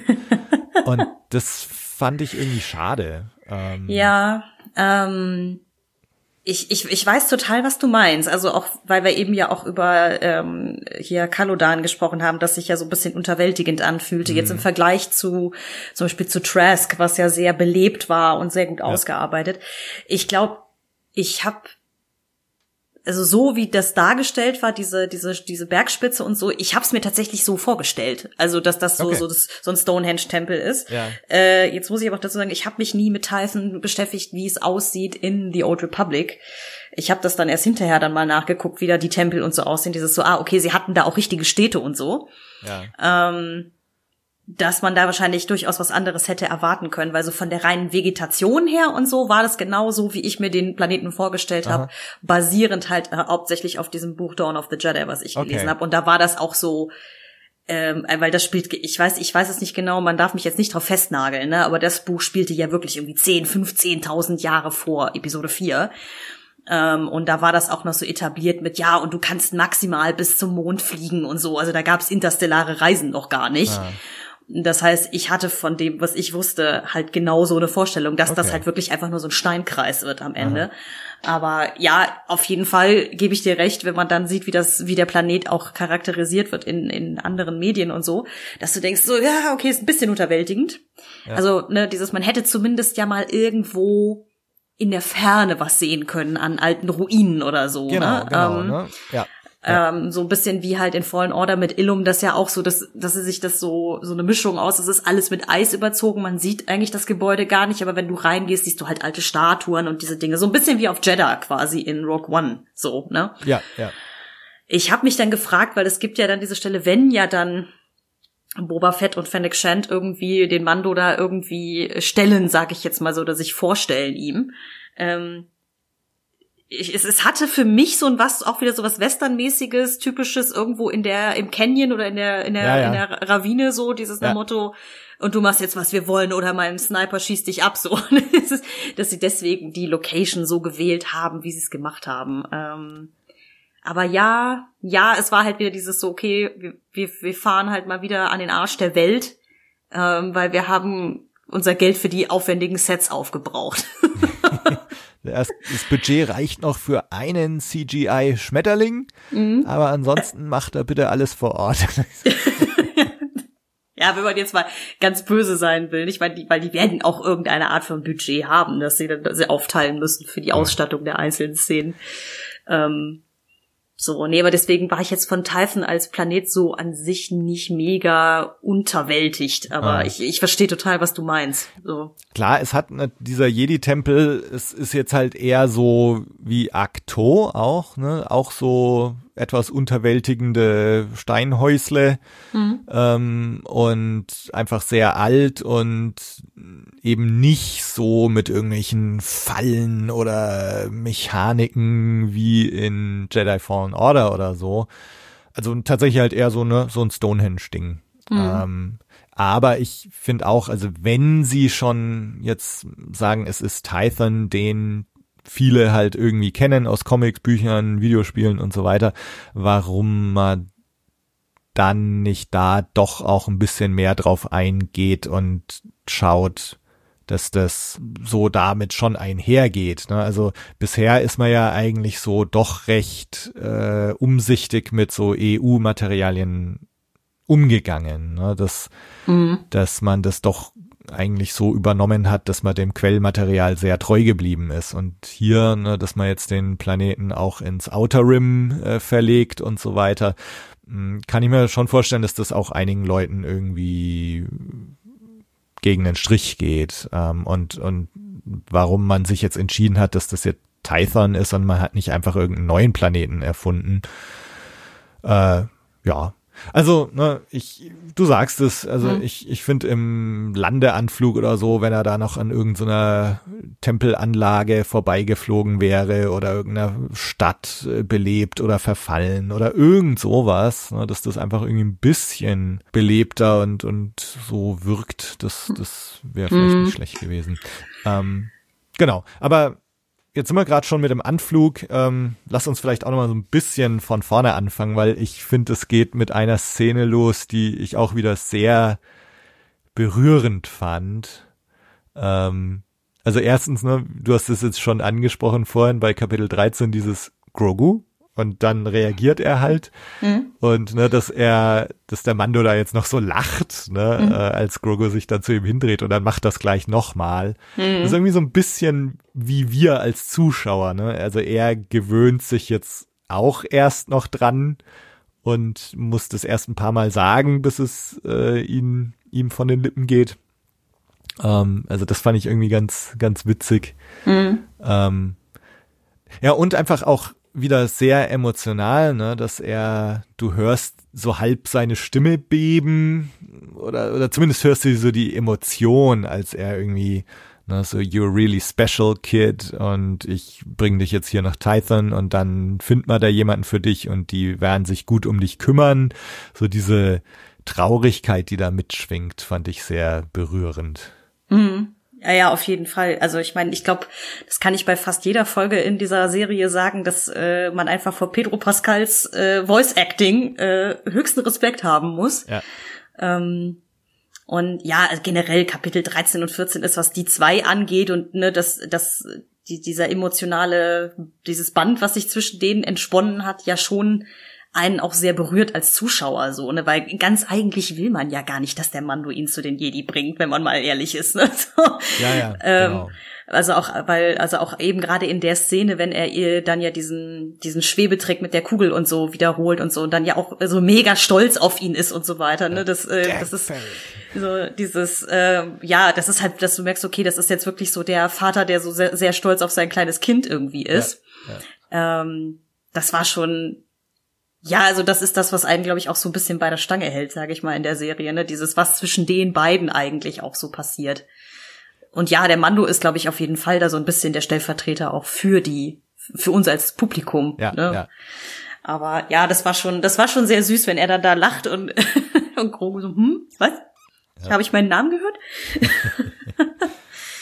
ähm, ja, das, das war auf jeden Fall äh, total Zucker. Und wie gesagt, auch wenn er mit ihm da auf den Berg dann da, also mit dem Jetpack erstmal hochfliegen, dieses does, does this look Jedi to you? so, dieses, so keine Ahnung hat, was er eigentlich mit diesem äh, Wunderkind, was er dabei hat, so machen Ja. soll. Ja. Ähm, das, das war schon, war schon alles ganz zauberhaft inszeniert so. Nee, und das, deswegen, also ich war bei der Folge irgendwie so, bei mir ist es ganz oft beim Mando so die Eröffnungsszene und Sequenz. Und wenn mir das gefällt, dann bin ich irgendwie von vornherein dieser ähm, Folge positiv gestimmt. Und hier die Eröffnungssequenz fand ich einfach sehr berührend und schön mit den beiden im Cockpit. Deswegen war ich so äh, gleich an Bord äh, für diese Serie, äh, für dieses Kapitel. Ähm, ne, so, es, es ist jetzt so eher so beim, beim nochmal drüber nachdenken oder als ich es dann nochmal angeschaut habe, dass dann einem so die Schwächen eigentlich auch erst äh, klar geworden sind. Ähm, wobei ich es nach wie vor eigentlich auch irgendwie eine, eine ansprechende Folge finde. Ja, ich finde die jetzt auch nicht schlecht, die ist vollkommen solide. Also das, da- da- das, wenn, wenn, wenn man halt in Kapitel 13 sich so abgeholt gefühlt hat, ist vielleicht die Fallhöhe ein bisschen stärker so. Ja. Aber ähm, die Folge ist trotzdem vollkommen solide und Ja. gut. Also das ist jetzt nicht, dass ich da sitze und ja so, was ist das denn für ein Scheiß? Äh, wenn ich das jetzt mal so fies sagen darf. Ja, also ne, mit dieser Fallhöhe, da, da würde es mich jetzt interessieren, wie da manche Leute, die bei Tython jetzt äh, sehr hohe Erwartungen hatten. Ne? Es ist so, äh, du hast halt in Kapitel 13 so, hier ist Ahsoka, äh, Thrawn wird erwähnt, Tython wird erwähnt und ne, dann siehst du Tython in der nächsten Folge und dann ist es aber irgendwie so, oh, vielleicht ganz anders, als man sich's vorgestellt hat und so Ja. kalifornisches Hinterland ne, also es ist schon, also ich glaube, es wird eine sehr hohe Erwartung aufgebaut. Äh, Ich, ich weiß nicht, ob manche jetzt gleich erwartet haben, dass Ahsoka im Kapitel 14 auch schon wieder dabei oder dass wir Thrawn gleich zu Gesicht bekommen. Ähm, und es ist halt nicht so, ne? Es ist, ähm, aber gut, dafür taucht ein anderer alter Bekannter auf, äh, der jetzt zweimal schon angeteasert wurde, nämlich Boba Fett.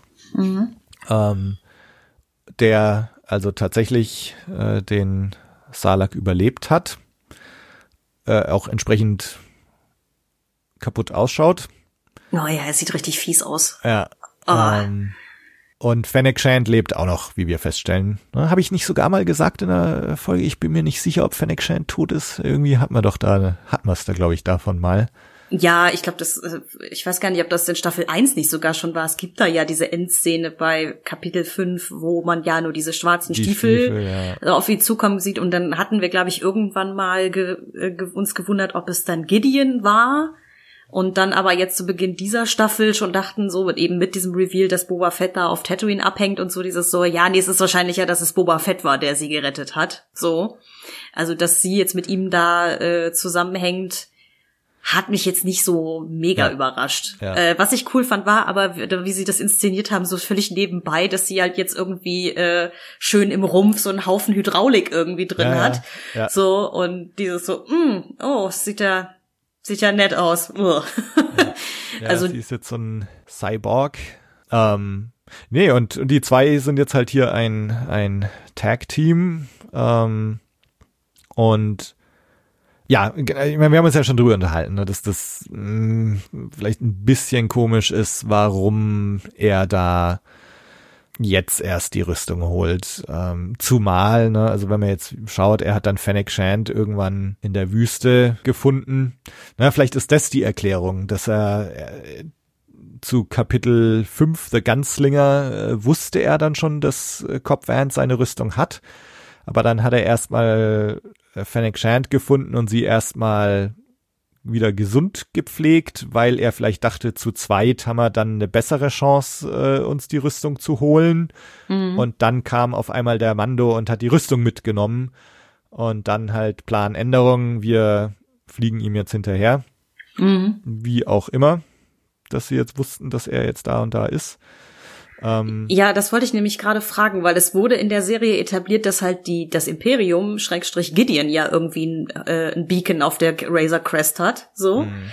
Aber wie jetzt äh, Boba und dem hinterhergeflogen, also ich habe mich gefragt, ist der dem jetzt über jeden Planeten hinterhergeflogen? Oder woher weiß der, dass er ausgerechnet ja. da ist? So. wir müssen jetzt nochmal, jetzt schauen wir nochmal die alten Folgen an, ne? Vielleicht sieht man so äh, hinter irgendeinem Meteoriten, äh, so als Easter Egg, äh, lugt jetzt immer die Slave One hervor. ja, äh, das, das kann durchaus sein. Ich will, ich will das gar nicht abstreiten. Ich meine, ich habe ja eine Geschichte, mit dem das mir Details entgehen beim ersten Mal gucken. Mhm. Ähm, aber ja, das äh, passt halt noch zu diesem so, okay, warum taucht er ausgerechnet jetzt auf Typhon ja, ja. auf? Warum ist er nicht schon auf Trask gewesen, wo der Mando ja offensichtlich in Unterlichtgeschwindigkeit mit der Razor Crest hinge ja. äh, hingerollt ja. ist, mehr oder weniger. Ne? Also da hätte es rein, rein von der Zeitlinie deutlich bessere Zeitpunkte gegeben, wo der hätte auftauchen können. Es war jetzt halt einfach, sagen wir mal ehrlich, Plot Convenience. Also ja, genau. Äh, ne? Ah. Trotzdem, ne, also ich fand den Auftritt der Slave One schon ziemlich cool. Ähm, hätte mir gewünscht, da dieses, was bisher geschah, nicht gesehen zu haben. Ich glaube, dann wäre der Moment noch cooler gewesen. Mhm. Ähm, und na gut, dann haben wir halt Timuera Morrison, der jetzt dann auch offiziell seinen eigenen Sohn spielt. Ne?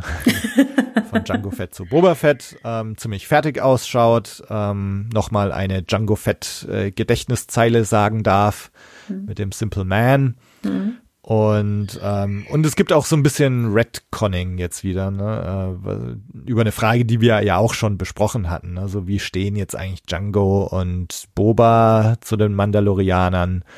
Ähm, und jetzt haben wir da ja äh, eine neue Background-Story eigentlich, dass Django auch irgendwie ein Foundling war und ähm, dann im Mandalorianischen Bürgerkrieg sogar gekämpft hat und dann von irgendeinem Clan da die Rüstung bekommen hat. Ähm, also, mhm. weiß nicht, ging es dir da so, dass du gesagt hast, oh Gott, äh, Redconning, oder war das eine Sache, wo du jetzt sagst, ja, okay. Ähm, ich muss gestehen, dafür kenne ich oder habe ich nicht mehr genug an Informationen über Django Fett abrufbar, um mhm. das als Redcon wahrzunehmen.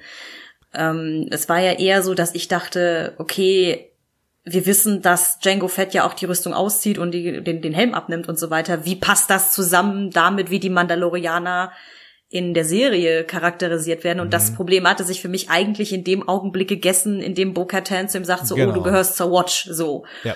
Das war dann so, ja. das war dann für mich okay, dann gehörte Django Fett halt einfach zu irgendeinem der Clane, so, und war halt, und die waren halt nicht so militant wie die Watch, so. Ja.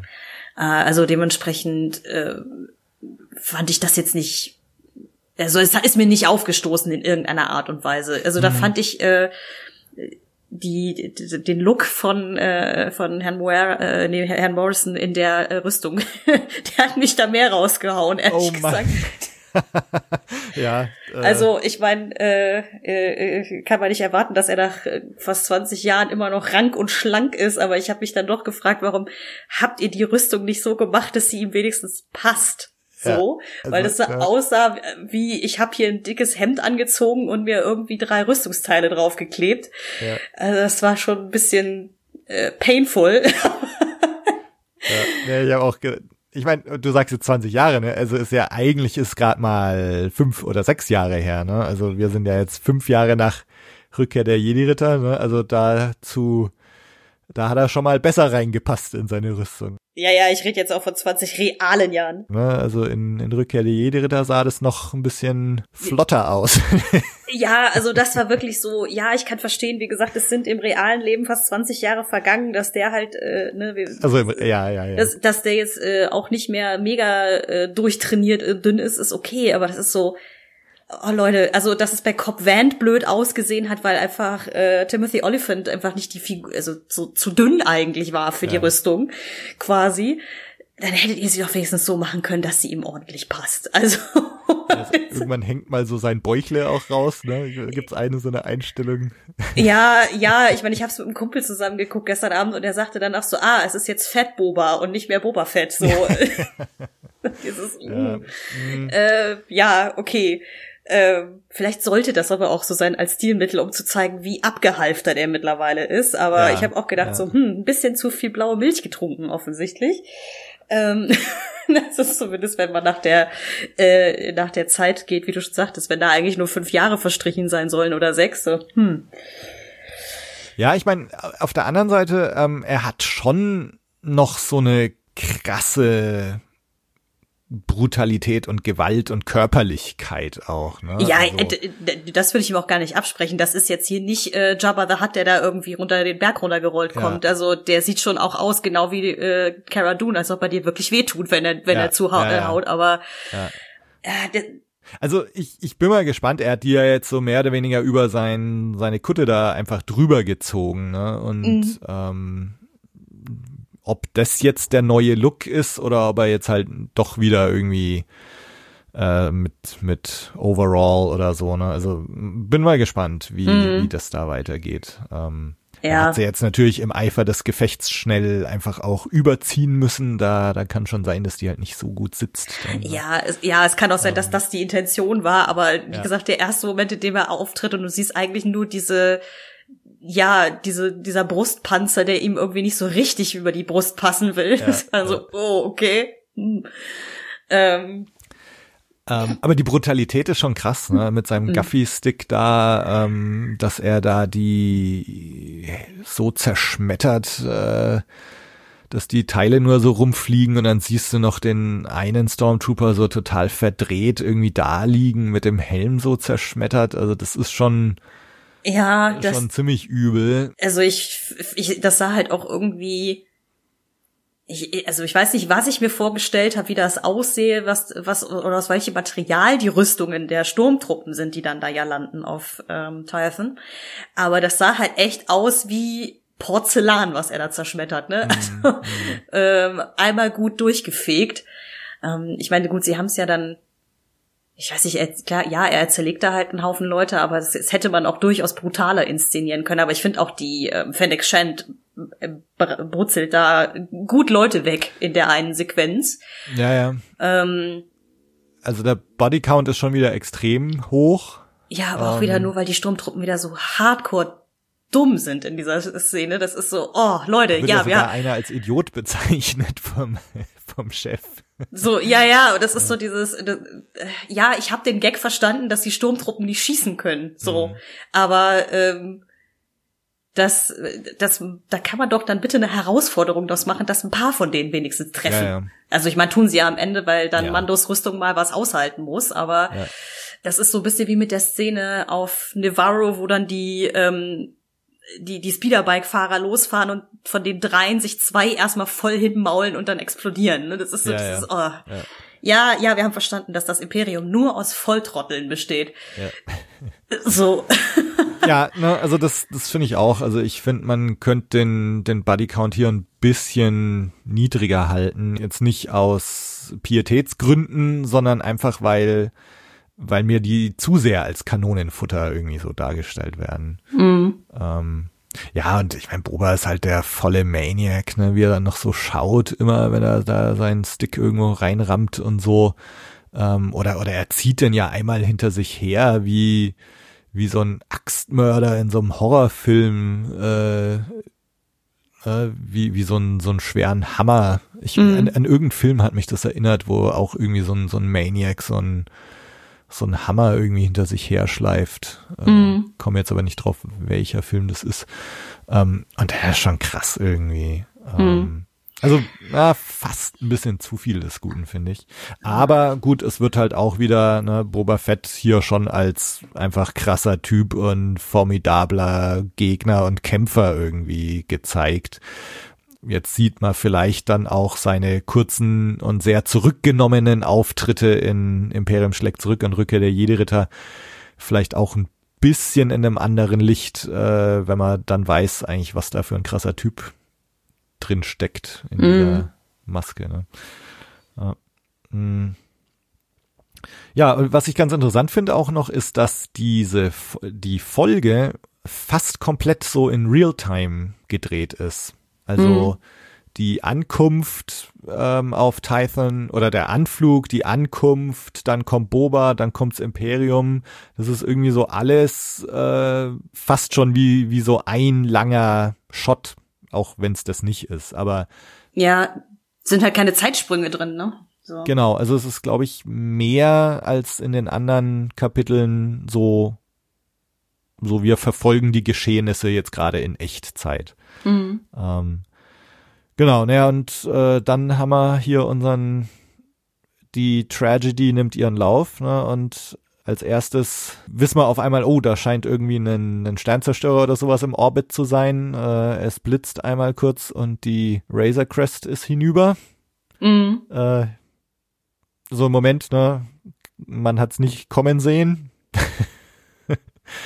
äh, der Mando auch nicht. Ja, das war auch schon so dieses so, oh, der Schmerz ist echt. Das arme Schiff, das hat in dieser Staffel so viel überstanden und dann wird's hm, ja, einfach so ja. weggebrutzelt. Ja. Äh. Und ne, also so, ich glaube, das kann man jetzt nicht mehr reparieren. Nein, ich glaube, die, die war jetzt dann durch. Ja. Ich habe mir, ich hab mir gerade noch gedacht, so Mensch, das Razor Crest Lego Set ist eigentlich ziemlich cool, ne? Vielleicht jetzt Weihnachten mal schauen. Ja, ähm, gut, das soll einen jetzt natürlich nicht davon abhalten, das Lego-Set äh, sich zu wünschen, aber ähm, ja, die Razor Crest werden wir vermutlich nicht mehr wiedersehen, oder? Ja. Was meinst du? Baut er sich die Razor Crest 2? Mm, nee, ich glaube nicht. Also was mich jetzt halt interessieren würde, das äh, kommen wir bestimmt auch noch drauf zu sprechen, ist natürlich jetzt äh, der Ausgang dieser Folge, also wie es jetzt quasi weitergeht dann in den nächsten zwei noch verbleibenden Kapiteln dieser Staffel, weil ja jetzt irgendwie schon klar ist, okay, er muss ja jetzt mit ähm, Boba und Fennec da irgendwie in der Slave One von Typhon ja. abhauen, weil sonst kommt er da gar nicht mehr weg. Ähm, ist halt die Frage, was sie jetzt weiter weiter mit dem mit der Figur Boba Fett machen wollen, ne? Also mhm. oder ob halt ähm, na, wie heißt er denn jetzt hier, unser Mando, also Din, Din Djarin, ja. ob der halt dann einfach ein anderes Schiff sich besorgt oder wie auch immer, ne, weil, ich meine, das ist ja so ein bisschen auch der Running Gag irgendwie, schon seit, von Anfang an, dass er ja, dass die Razor Crest so ein, auch so eine Schrottmühle ist irgendwie, ja. die da durch die Weltgeschichte fliegt. Und ich glaube auch einer der Rebell, also der X-Wing-Piloten ja auch sagt von wegen hier, äh, hol dir mal eine neue Karre so. äh, dass er jetzt einfach mal ein Upgrade dann sozusagen kriegt, aber ach, weiß ich nicht, ich weiß ich nicht, ob er sich da die wieder zusammenbaut. Aber es war trotzdem dieses so, das ist so, als wenn der Millennium Falke gesprengt werden würde, so dieses, mhm. oh, also irgendwie mochte ich das Schiff. Das, das ja, hat es nicht verdient. Ja. nee, also das hat mir auch wehgetan. Ne? Und wenn wenn es ihn auch wieder hier, ne, du siehst sein Gesicht nicht, aber trotzdem du siehst so den ganzen Schmerz und Schock ihm an mhm. in dieser Szene. Ähm, klar, und ich meine, die Razor Crest war im Grunde eine wichtige Figur in dieser Serie. Ne? Mhm. Ähm, und äh, es ist tatsächlich so, ich meine, du hast halt in Star Wars oft so Charakter und Raumschiff gehören irgendwie untrennbar zusammen. Und das ist bei Boba Fett und der Slave One so, das ist bei Han Solo und dem Falken so. Und das war bei Din Djarin und dem und der Razor Crest auch so. Und das ist schon krass, dass, äh, dass die es jetzt so zerlegt. Und ähm, ich meine, ist natürlich auch von den Machern der Serie eine ja eine Entscheidung, die schon sehr sehr effektiv ist irgendwie. Und natürlich werden sie auch drüber geredet haben. Ähm, ne, sie haben ja jetzt über 14 Kapitel die Razor Crest etabliert und irgendwie war sie ja schon auch ganz ikonisch. Und sie haben ja, müssen ja drüber geredet haben, so wie geht's dann weiter, ne? Also was vielleicht, ne, ich bin gespannt, ob sie schon in irgendwo ein Design in petto haben äh, für sein nächstes Schiff. Ähm, mal sehen, mal sehen. Mhm. Also ich, ich glaube jetzt jedenfalls nicht, äh, dass er jetzt mit der, dass er von Boba jetzt die Slave One bekommt und das ist jetzt sein neues Raumschiff dann. Ähm, nee, ich glaube auch nicht, dass er das wäre zu viel des Fanservice. Also, ja, ja, und ich meine, man kann sich jetzt eh noch drüber streiten, ne, dass jetzt Boba auf einmal so ein Ehrenmann ist, ne, der jetzt äh, eigentlich wäre sein Ding jetzt fertig und er fliegt weg und geht seiner Wege, hm. äh, dass er jetzt da irgendwie diese Ehrenschuld äh, sieht, dass er jetzt dem Mando da helfen muss, äh, Grogu wieder zu finden. Na, da kann man sich jetzt auch nochmal drüber streiten, wo das jetzt auf einmal herkommt. Äh, um, äh, aber ich glaube jetzt nicht, dass er jetzt so weit geht, dass er sagt, so, hier, mein Schiff kannst du auch noch haben. Mhm. ähm. Nee, ich habe mich halt eher nur gefragt, äh, also ja, die Frage ist halt bei Boba Fett mit dem Ehrenmann, ne? Also ja, ich verstehe, da gehen zwei Sachen nicht zusammen, weil er war halt einfach mal Kopfgeldjäger vorher, so. Mhm. Was aber ja nicht heißen muss, dass er keinen Ehrenkodex hatte. Man, dafür finde ich, weiß man zu wenig über diese Figur trotz allem. Also, ja das ist ja, ich, meine, klar, der hat im Expanded Universe dann doch noch ein bisschen mehr Backstory und so auch bekommen. Ich weiß nicht, wie es äh, jetzt in, in den Serien zum Teil halt war. Aber also so ganz krass widersprochen hat es sich nicht. Aber ja, es war dieses so, mh, hm, ja, wir müssen ja noch, wir haben einen Deal gehabt und den müssen wir jetzt ehren. Mhm. Ähm, ich habe mich halt eher nur gefragt, eben so, jetzt hast du schon zumindest mit Boba und den Jardin schon mal zwei Mandalorianer auf einem Haufen ob denn jetzt der Mando zurück nach Trask fliegt. Das habe ich mich als nächstes gefragt, äh, weil ja Bo-Katan ungefähr fünfmal ihre Hilfe angeboten hat. Ja. ja beziehungsweise ob sie jetzt überhaupt noch auf Trask ist. Ne? Also hm. ähm, so, weil sie ist ja definitiv auch hinter dem Gideon irgendwie her. So, ähm, wo ich dann dachte, so bitte, bitte Serie, ich möchte das Mandalorianer Team abhaben. ja, ja, ja, ja. Aber hm. ich meine, wir haben ja jetzt schon ich glaube, wir können jetzt den, den Rest dieses Kapitels eigentlich relativ schnell abhaken. Ähm, ja, ich meine, da passiert ja äh, bis, bis zur Zerstörung der Razor Crest, muss ich gestehen, habe ich nicht so richtig, war ich nicht so richtig an Bord mhm. der Folge und dann auf einmal war so, was, äh, was passiert? Und dann waren ja. ja die letzten fünf Minuten noch mal irgendwie, ging noch mal Action ab, äh, was mich da wieder total reingeholt hat. Aber mhm. ähm, ja, Entschuldigung, ich nee, nee, genau. wollte eigentlich äh, nur unterstreichen, was du gerade gesagt hast. Ja. Ich meine, wir haben jetzt natürlich noch so ein paar, äh, ne, die Dark Trooper kommen noch. Ähm, ja, gut, eigentlich machen sie ja nix. Ne? Mhm.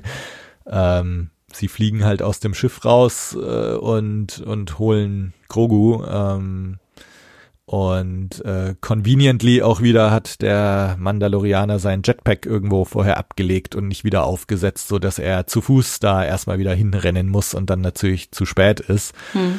Ähm, ansonsten, ich meine, gut, man kann davon ausgehen, dass die Dark Trooper jetzt in den nächsten beiden Kapiteln noch eine Rolle spielen werden. Äh, schließlich, wenn es tatsächlich ein Team aus Boba, Din, Cara Dune und Bo Katan geben sollte, dann brauchen die natürlich auch entsprechend äh, taffe Gegner. Ähm, also da denke ich, werden die Dark Trooper dann schon wieder auf den Plan treten. Mhm. Ähm, ja, genau. Also wir, wir haben dann halt noch die Szene, ne, dass er jetzt wieder nach Navarro fliegt und äh, Cara Dune da um Hilfe bittet. Und genau, nebenbei bemerkt, äh, ne, seine Plakette, die ich äh, noch so als irgendwie Hologrammsender äh, ausgemacht hatte, lag ich total daneben. Mhm. Das war tatsächlich mehr so eine Art Sheriff-Stern. Hattest du ja gesagt auch, ne? Ähm, Oder? Hast du es gesagt? War es nicht genau andersrum? ich du, weiß es. Äh, frag mich nicht, ich habe ein Gedächtnis wie ein Sieb. Äh, ähm, aber äh, ja, also ich, ich weiß auf jeden Fall, dass ich es nicht als Sheriff-Stern ähm, okay. äh, gedacht habe. Nee, ich, ich habe, glaube ich, gedacht, dass das sein Abzeichen ist von dem äh, X-Wing-Piloten. Ah, okay. So ja. war es, glaube ich. Aber ja, ich dachte, es wäre so ein Peilsender, so ruf mich an, wenn du Infos hast, aber nee. Ah ja, ja, ja, stimmt. Die Visitenkarte, die gute genau, alte genau. Visitenkarte. Ähm, aber anscheinend war es tatsächlich einfach ein Sheriff-Stern. Ne? Sie ist jetzt quasi Marshal der neuen Republik. Ähm, ja, und äh, im Grunde wissen wir jetzt auch schon, dass äh, wir jetzt vermutlich hier Mayfeld äh, wiedersehen werden. Mhm. Insofern könnte es sein, dass jetzt die nächste Folge, Kapitel 15, so eine Befreiungsaktion ist, wo er Mayfeld irgendwie von diesem Gefängnis befreien will. Mhm. Und dann hat er irgendwie so seine Crew beieinander. Äh, Bo-Katan wird vermutlich wieder auftreten und dann gibt's irgendwie den großen Endkampf im Kapitel 16, wo sie dann äh, sich Moff Gideon und seinen Dark Troopern stellen, um Krogu zu befreien. Hm. Ja, also ich, ich gehe auch mal davon aus, dass jetzt das äh, Finale der Staffel halt einfach diese Befreiungsaktion für den Kleinen ist. Ja. Mm, ich, ich mache aber keine Prognosen mehr darüber hinaus, weil ich ja mit meiner Prognose für Kapitel 13 mal voll daneben gelegen habe. Ja. Ähm, weil ich ja dachte so, nein, die können nicht Ahsoka schon direkt einfach so in your face mitten in der Staffel haben. Das muss irgendwie was Besonderes sein. Ja. Also, ne, wie, wie, falsch kann man eigentlich liegen? Das war aber, schon ziemlich in your face. Ja. Mm, was ich halt toll finde, gerade an dem Setup, ist, dass es halt für gerade für den für für den Mando so halt emotional auch um was geht. Es ist halt irgendwie nicht, oh, wir müssen uns jetzt irgendwie aus der, äh, ne, irgendwie, wir sind, wir werden verfolgt und wir müssen verschwinden und hm, hm, hm, hm, hm ne? Äh, also nicht, dass das keine hohen Einsätze in dem Spiel wären, ne, wenn das hinter mhm. Imperium hinter dir her ist, aber eben weil wir jetzt so zwei Folgen hatten, wo er und Grogu so viel Bonding miteinander hatten, dass ja. die jetzt dann quasi so ähm, getrennt wurden und man ja auch weiß, dass äh, Gideon und seine Schergen da keine besonders guten Intentionen haben, mhm. dass man wirklich denkt so, oh, also wenn dem Kleinen jetzt was zustößt, das, das würde wirklich richtig wehtun. Ja. Also ich sag jetzt mal nicht, äh, ich, also ich weiß es nicht, ich mache keine Prognosen, aber sagen wir mal, er würde jetzt wirklich sterben. Sagen wir mal, sie würden ihn wirklich töten. Mhm. Das, äh, das wäre, glaube ich, so der absolute so Schlag in die Magengrube auch als Publikum. Ja äh, das, also ich hoffe ja nicht, dass sie es machen, aber äh, man hat jetzt schon so eine Vermutung von so, okay, es ist eine Option, die durchaus passieren kann, ne? weil man ja auch weiß, sie können dem Kleinen nicht Monster viel Blut abnehmen für ihre komischen mhm. Experimente, sonst stirbt er irgendwie.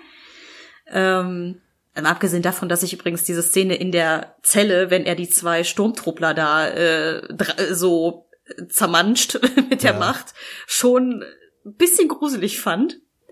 Aber äh, ja, also das, das wird, also ich habe jetzt auf jeden Fall Bock auf das Finale, um zu wissen, ja. wie es jetzt ausgeht. Das kann man ja. schon mal sagen. Also ähm, ich kann mir nicht vorstellen, dass sie ihn sterben lassen, weil oder sagen wir, vielleicht hatten sie es irgendwann mal vor, aber ich weiß nicht, ob es ein schlauer Move ist so für das breite Publikum, mhm. die, wo ja Baby Yoda Grogu zu einem popkulturellen Phänomen geworden ist. Mhm. Ähm, wo Leute so drauf reagieren, äh, viel mehr, als sich das irgendjemand vielleicht hätte träumen und wünschen können am Anfang. Also ich glaube, dass diese Serie einfach äh, ein ziemlicher popkultureller Erfolg war und eben zum ganz großen Teil wegen Grogu. Mhm. Äh, und die Serie lebt im Grunde für ein großes, breites Publikum, glaube ich, von ihm und der Beziehung zwischen dem Mandalorianer und ihm. Mhm. Und ihn zu töten und dann geht's nur noch mit dem Mandalorianer weiter. Äh, ich glaube, dass sie da ein Publikum auch verlieren würden. Ja. Ähm, also deswegen kann ich es mir irgendwie nicht vorstellen. Äh, was ich mir aber schon vorstellen könnte, weil ich jetzt auch gerade so dran gedacht habe, wie geht's dann so in Staffel 3 weiter oder so, ne? Also wenn äh, wenn sie ihn jetzt befreien, dann ne, dann ist Staffel 3 Gideon schlägt zurück äh, oder was, ne? Und ähm, schlägt wieder zurück. äh, und also ich könnte mir vorstellen, dass diese ganze Befreiungsaktion jetzt auch äh, nicht erfolgreich verläuft. Also, dass die Staffel damit endet, dass äh, Moff Gideon mit Grogu äh, entkommt. Mhm. Und ähm, dass wir, dass also diese Suche nach ihm, äh, dieser Versuch, ihn zu befreien, uns auch noch in Staffel 3 rein begleitet. Mhm.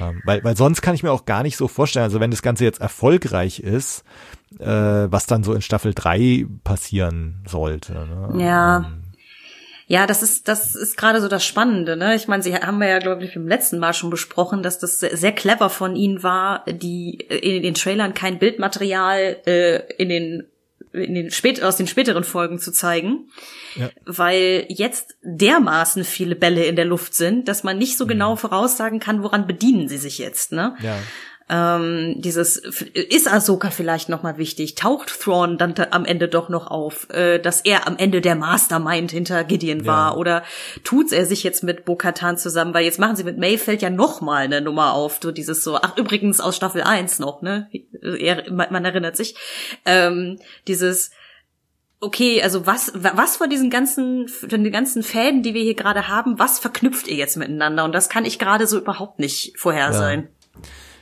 Also ich muss auch sagen, ich so im Moment bin ich ein bisschen skeptisch, was jetzt Kapitel 15 angeht. Ne? Wenn es jetzt tatsächlich nur darum geht, den Mayfeld da aus irgendeinem Gefängnis zu befreien und wir so ein bisschen eine Folge haben, die so wie Kapitel 6 aus Staffel 1 ist, wo es um so eine Art Gefängnisheist geht äh, und wo es letztendlich nur darum geht, May Mayfeld äh, zu befreien, wo ich mich auch frage, äh, Mensch, äh, du hast jetzt Cara Dune irgendwie vielleicht an deiner Seite, Boba Fett, Fennec Shand, äh, vielleicht Bo-Katan, warum brauchst du denn jetzt den Mayfeld eigentlich noch?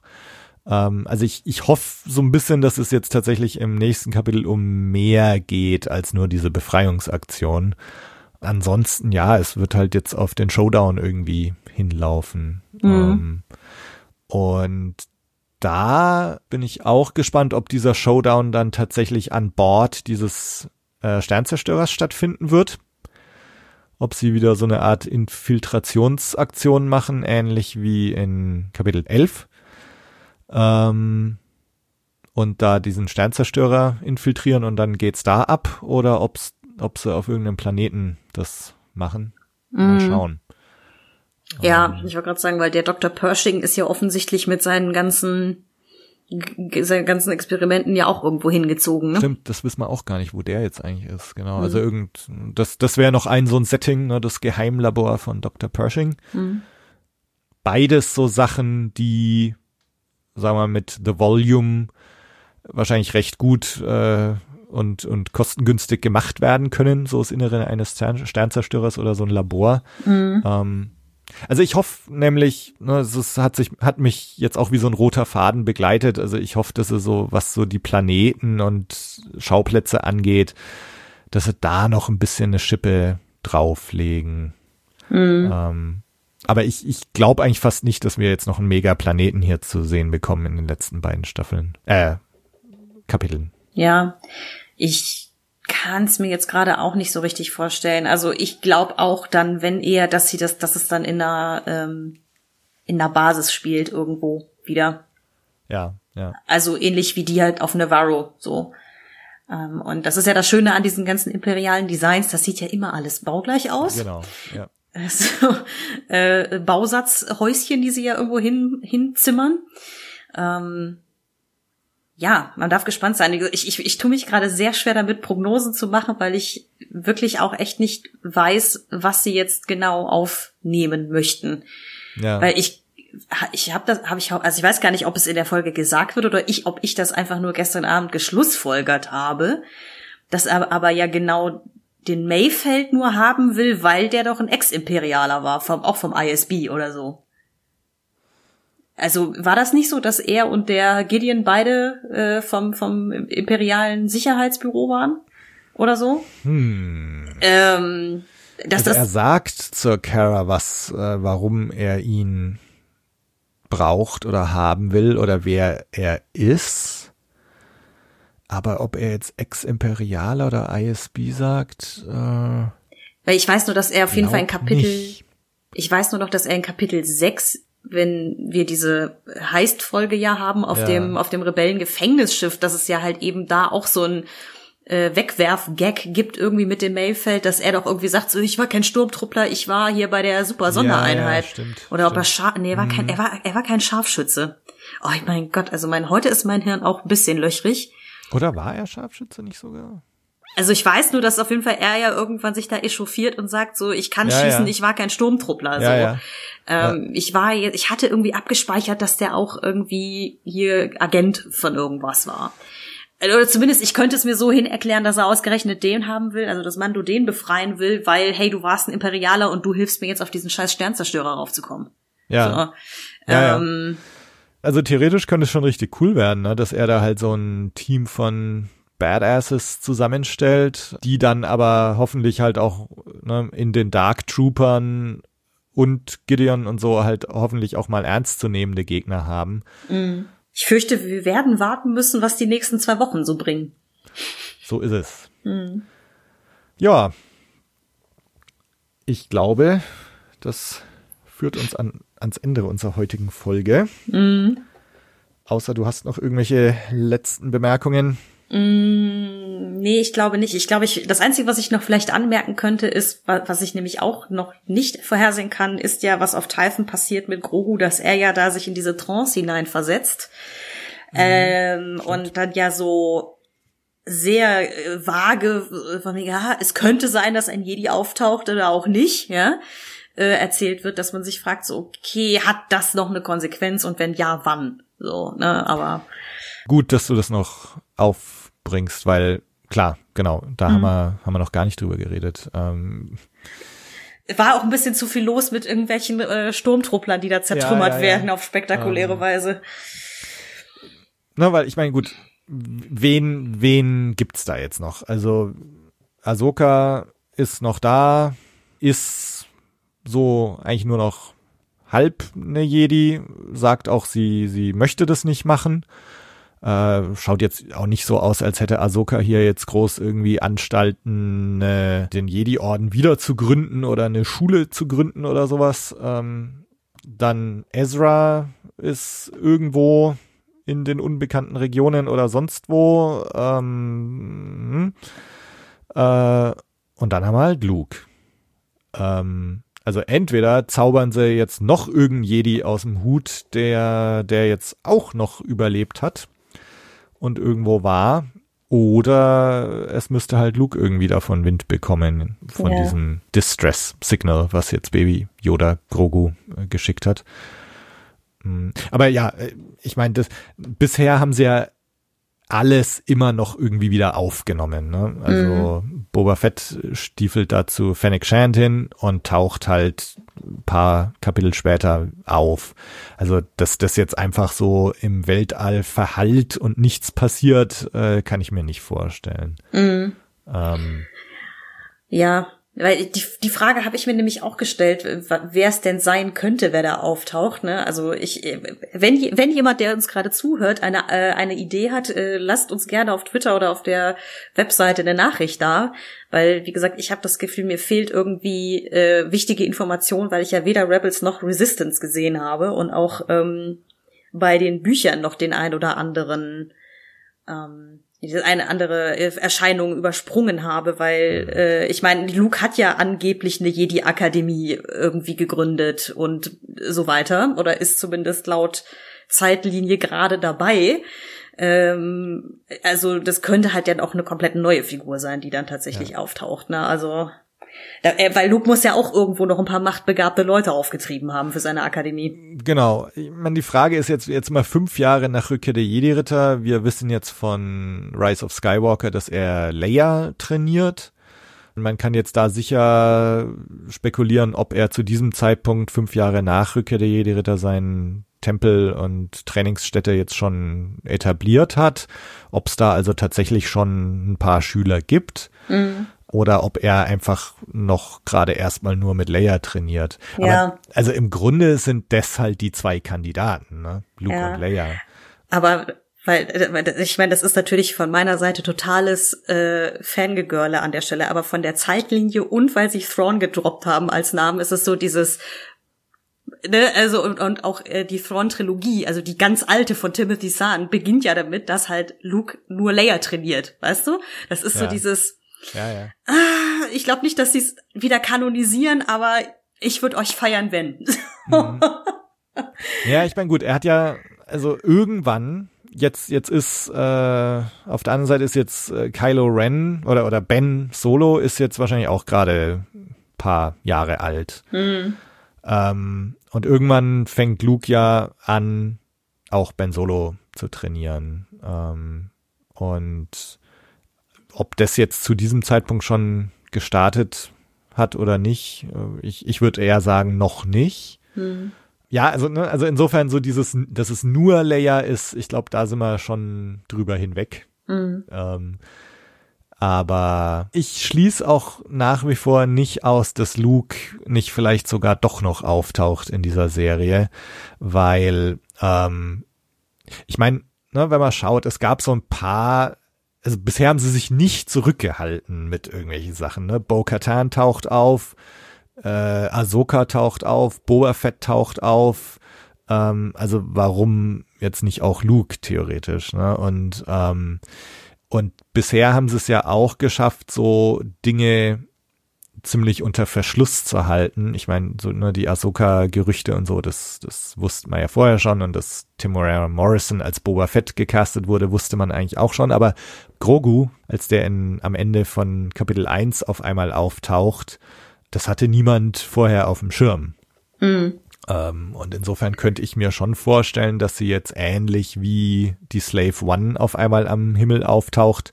Das ist halt ein so ein krasses Ding am Ende eines Kapitels, vielleicht auch am Ende von Staffel 2 oder am Ende von Staffel 3 einfach so der krasse Cliffhanger ist, dass Luke oder Leia auf Grogu antworten. Mhm. Ah, ich weiß es halt nicht. Es kommt halt auch echt darauf an, was sie mit ähm, mit Grogu und seinen Machtfähigkeiten halt machen. Ne? Also Ja. ich könnte mir auch vorstellen, dass das eine Lösung ist, wie keine Ahnung, durch die Experimente verliert er seine Fähigkeiten oder irgendwie so ein Krempel. Ne? Also was ja dann diese ganze Suche nach den Jedi obsolet macht. Aber ähm, ah, ich, ich, also wie gesagt, ich finde es halt gerade deswegen sehr spannend, weil ich keine Ahnung habe, äh, Ja. wohin jetzt. Ne? Also Ja, ob sie auch so diesen Weg gehen, ne? Ahsoka hat's ja auch schon angedeutet, ne? dass man auch einfach nichts macht, ihn gar nicht trainiert und seine Fähigkeiten so einschlafen lässt. mh, Denn so wie das dargestellt ist und wie sie es sagt, ist das irgendwie total traurig. Ne? So, oh. ähm, aber natürlich ist das eine, eine Möglichkeit. mh. Ähm, mal sehen, mal sehen. Ja. So, jetzt Gut. haben wir aber, glaube ich, einmal alles durchgekaspert, was irgendwie ging. Ja. ähm, ja, dann, du hast schon gesagt, äh, auch von mir nochmal Aufruf an alle, ähm, schreibt uns, lasst uns eure Theorien wissen, widersprecht uns, ergänzt uns auf der Webseite, auf Facebook, auf Twitter äh, oder lasst mal eine Bewertung auf iTunes da, folgt uns auf Spotify, alles, was irgendwie hilft, das Signal zu verstärken, Mhm. hilft uns sehr. Lasst von euch hören. Ansonsten hören wir uns in zwei Wochen wieder. Bis dahin. Bis Mach's dann. gut. Tschüss. Ciao.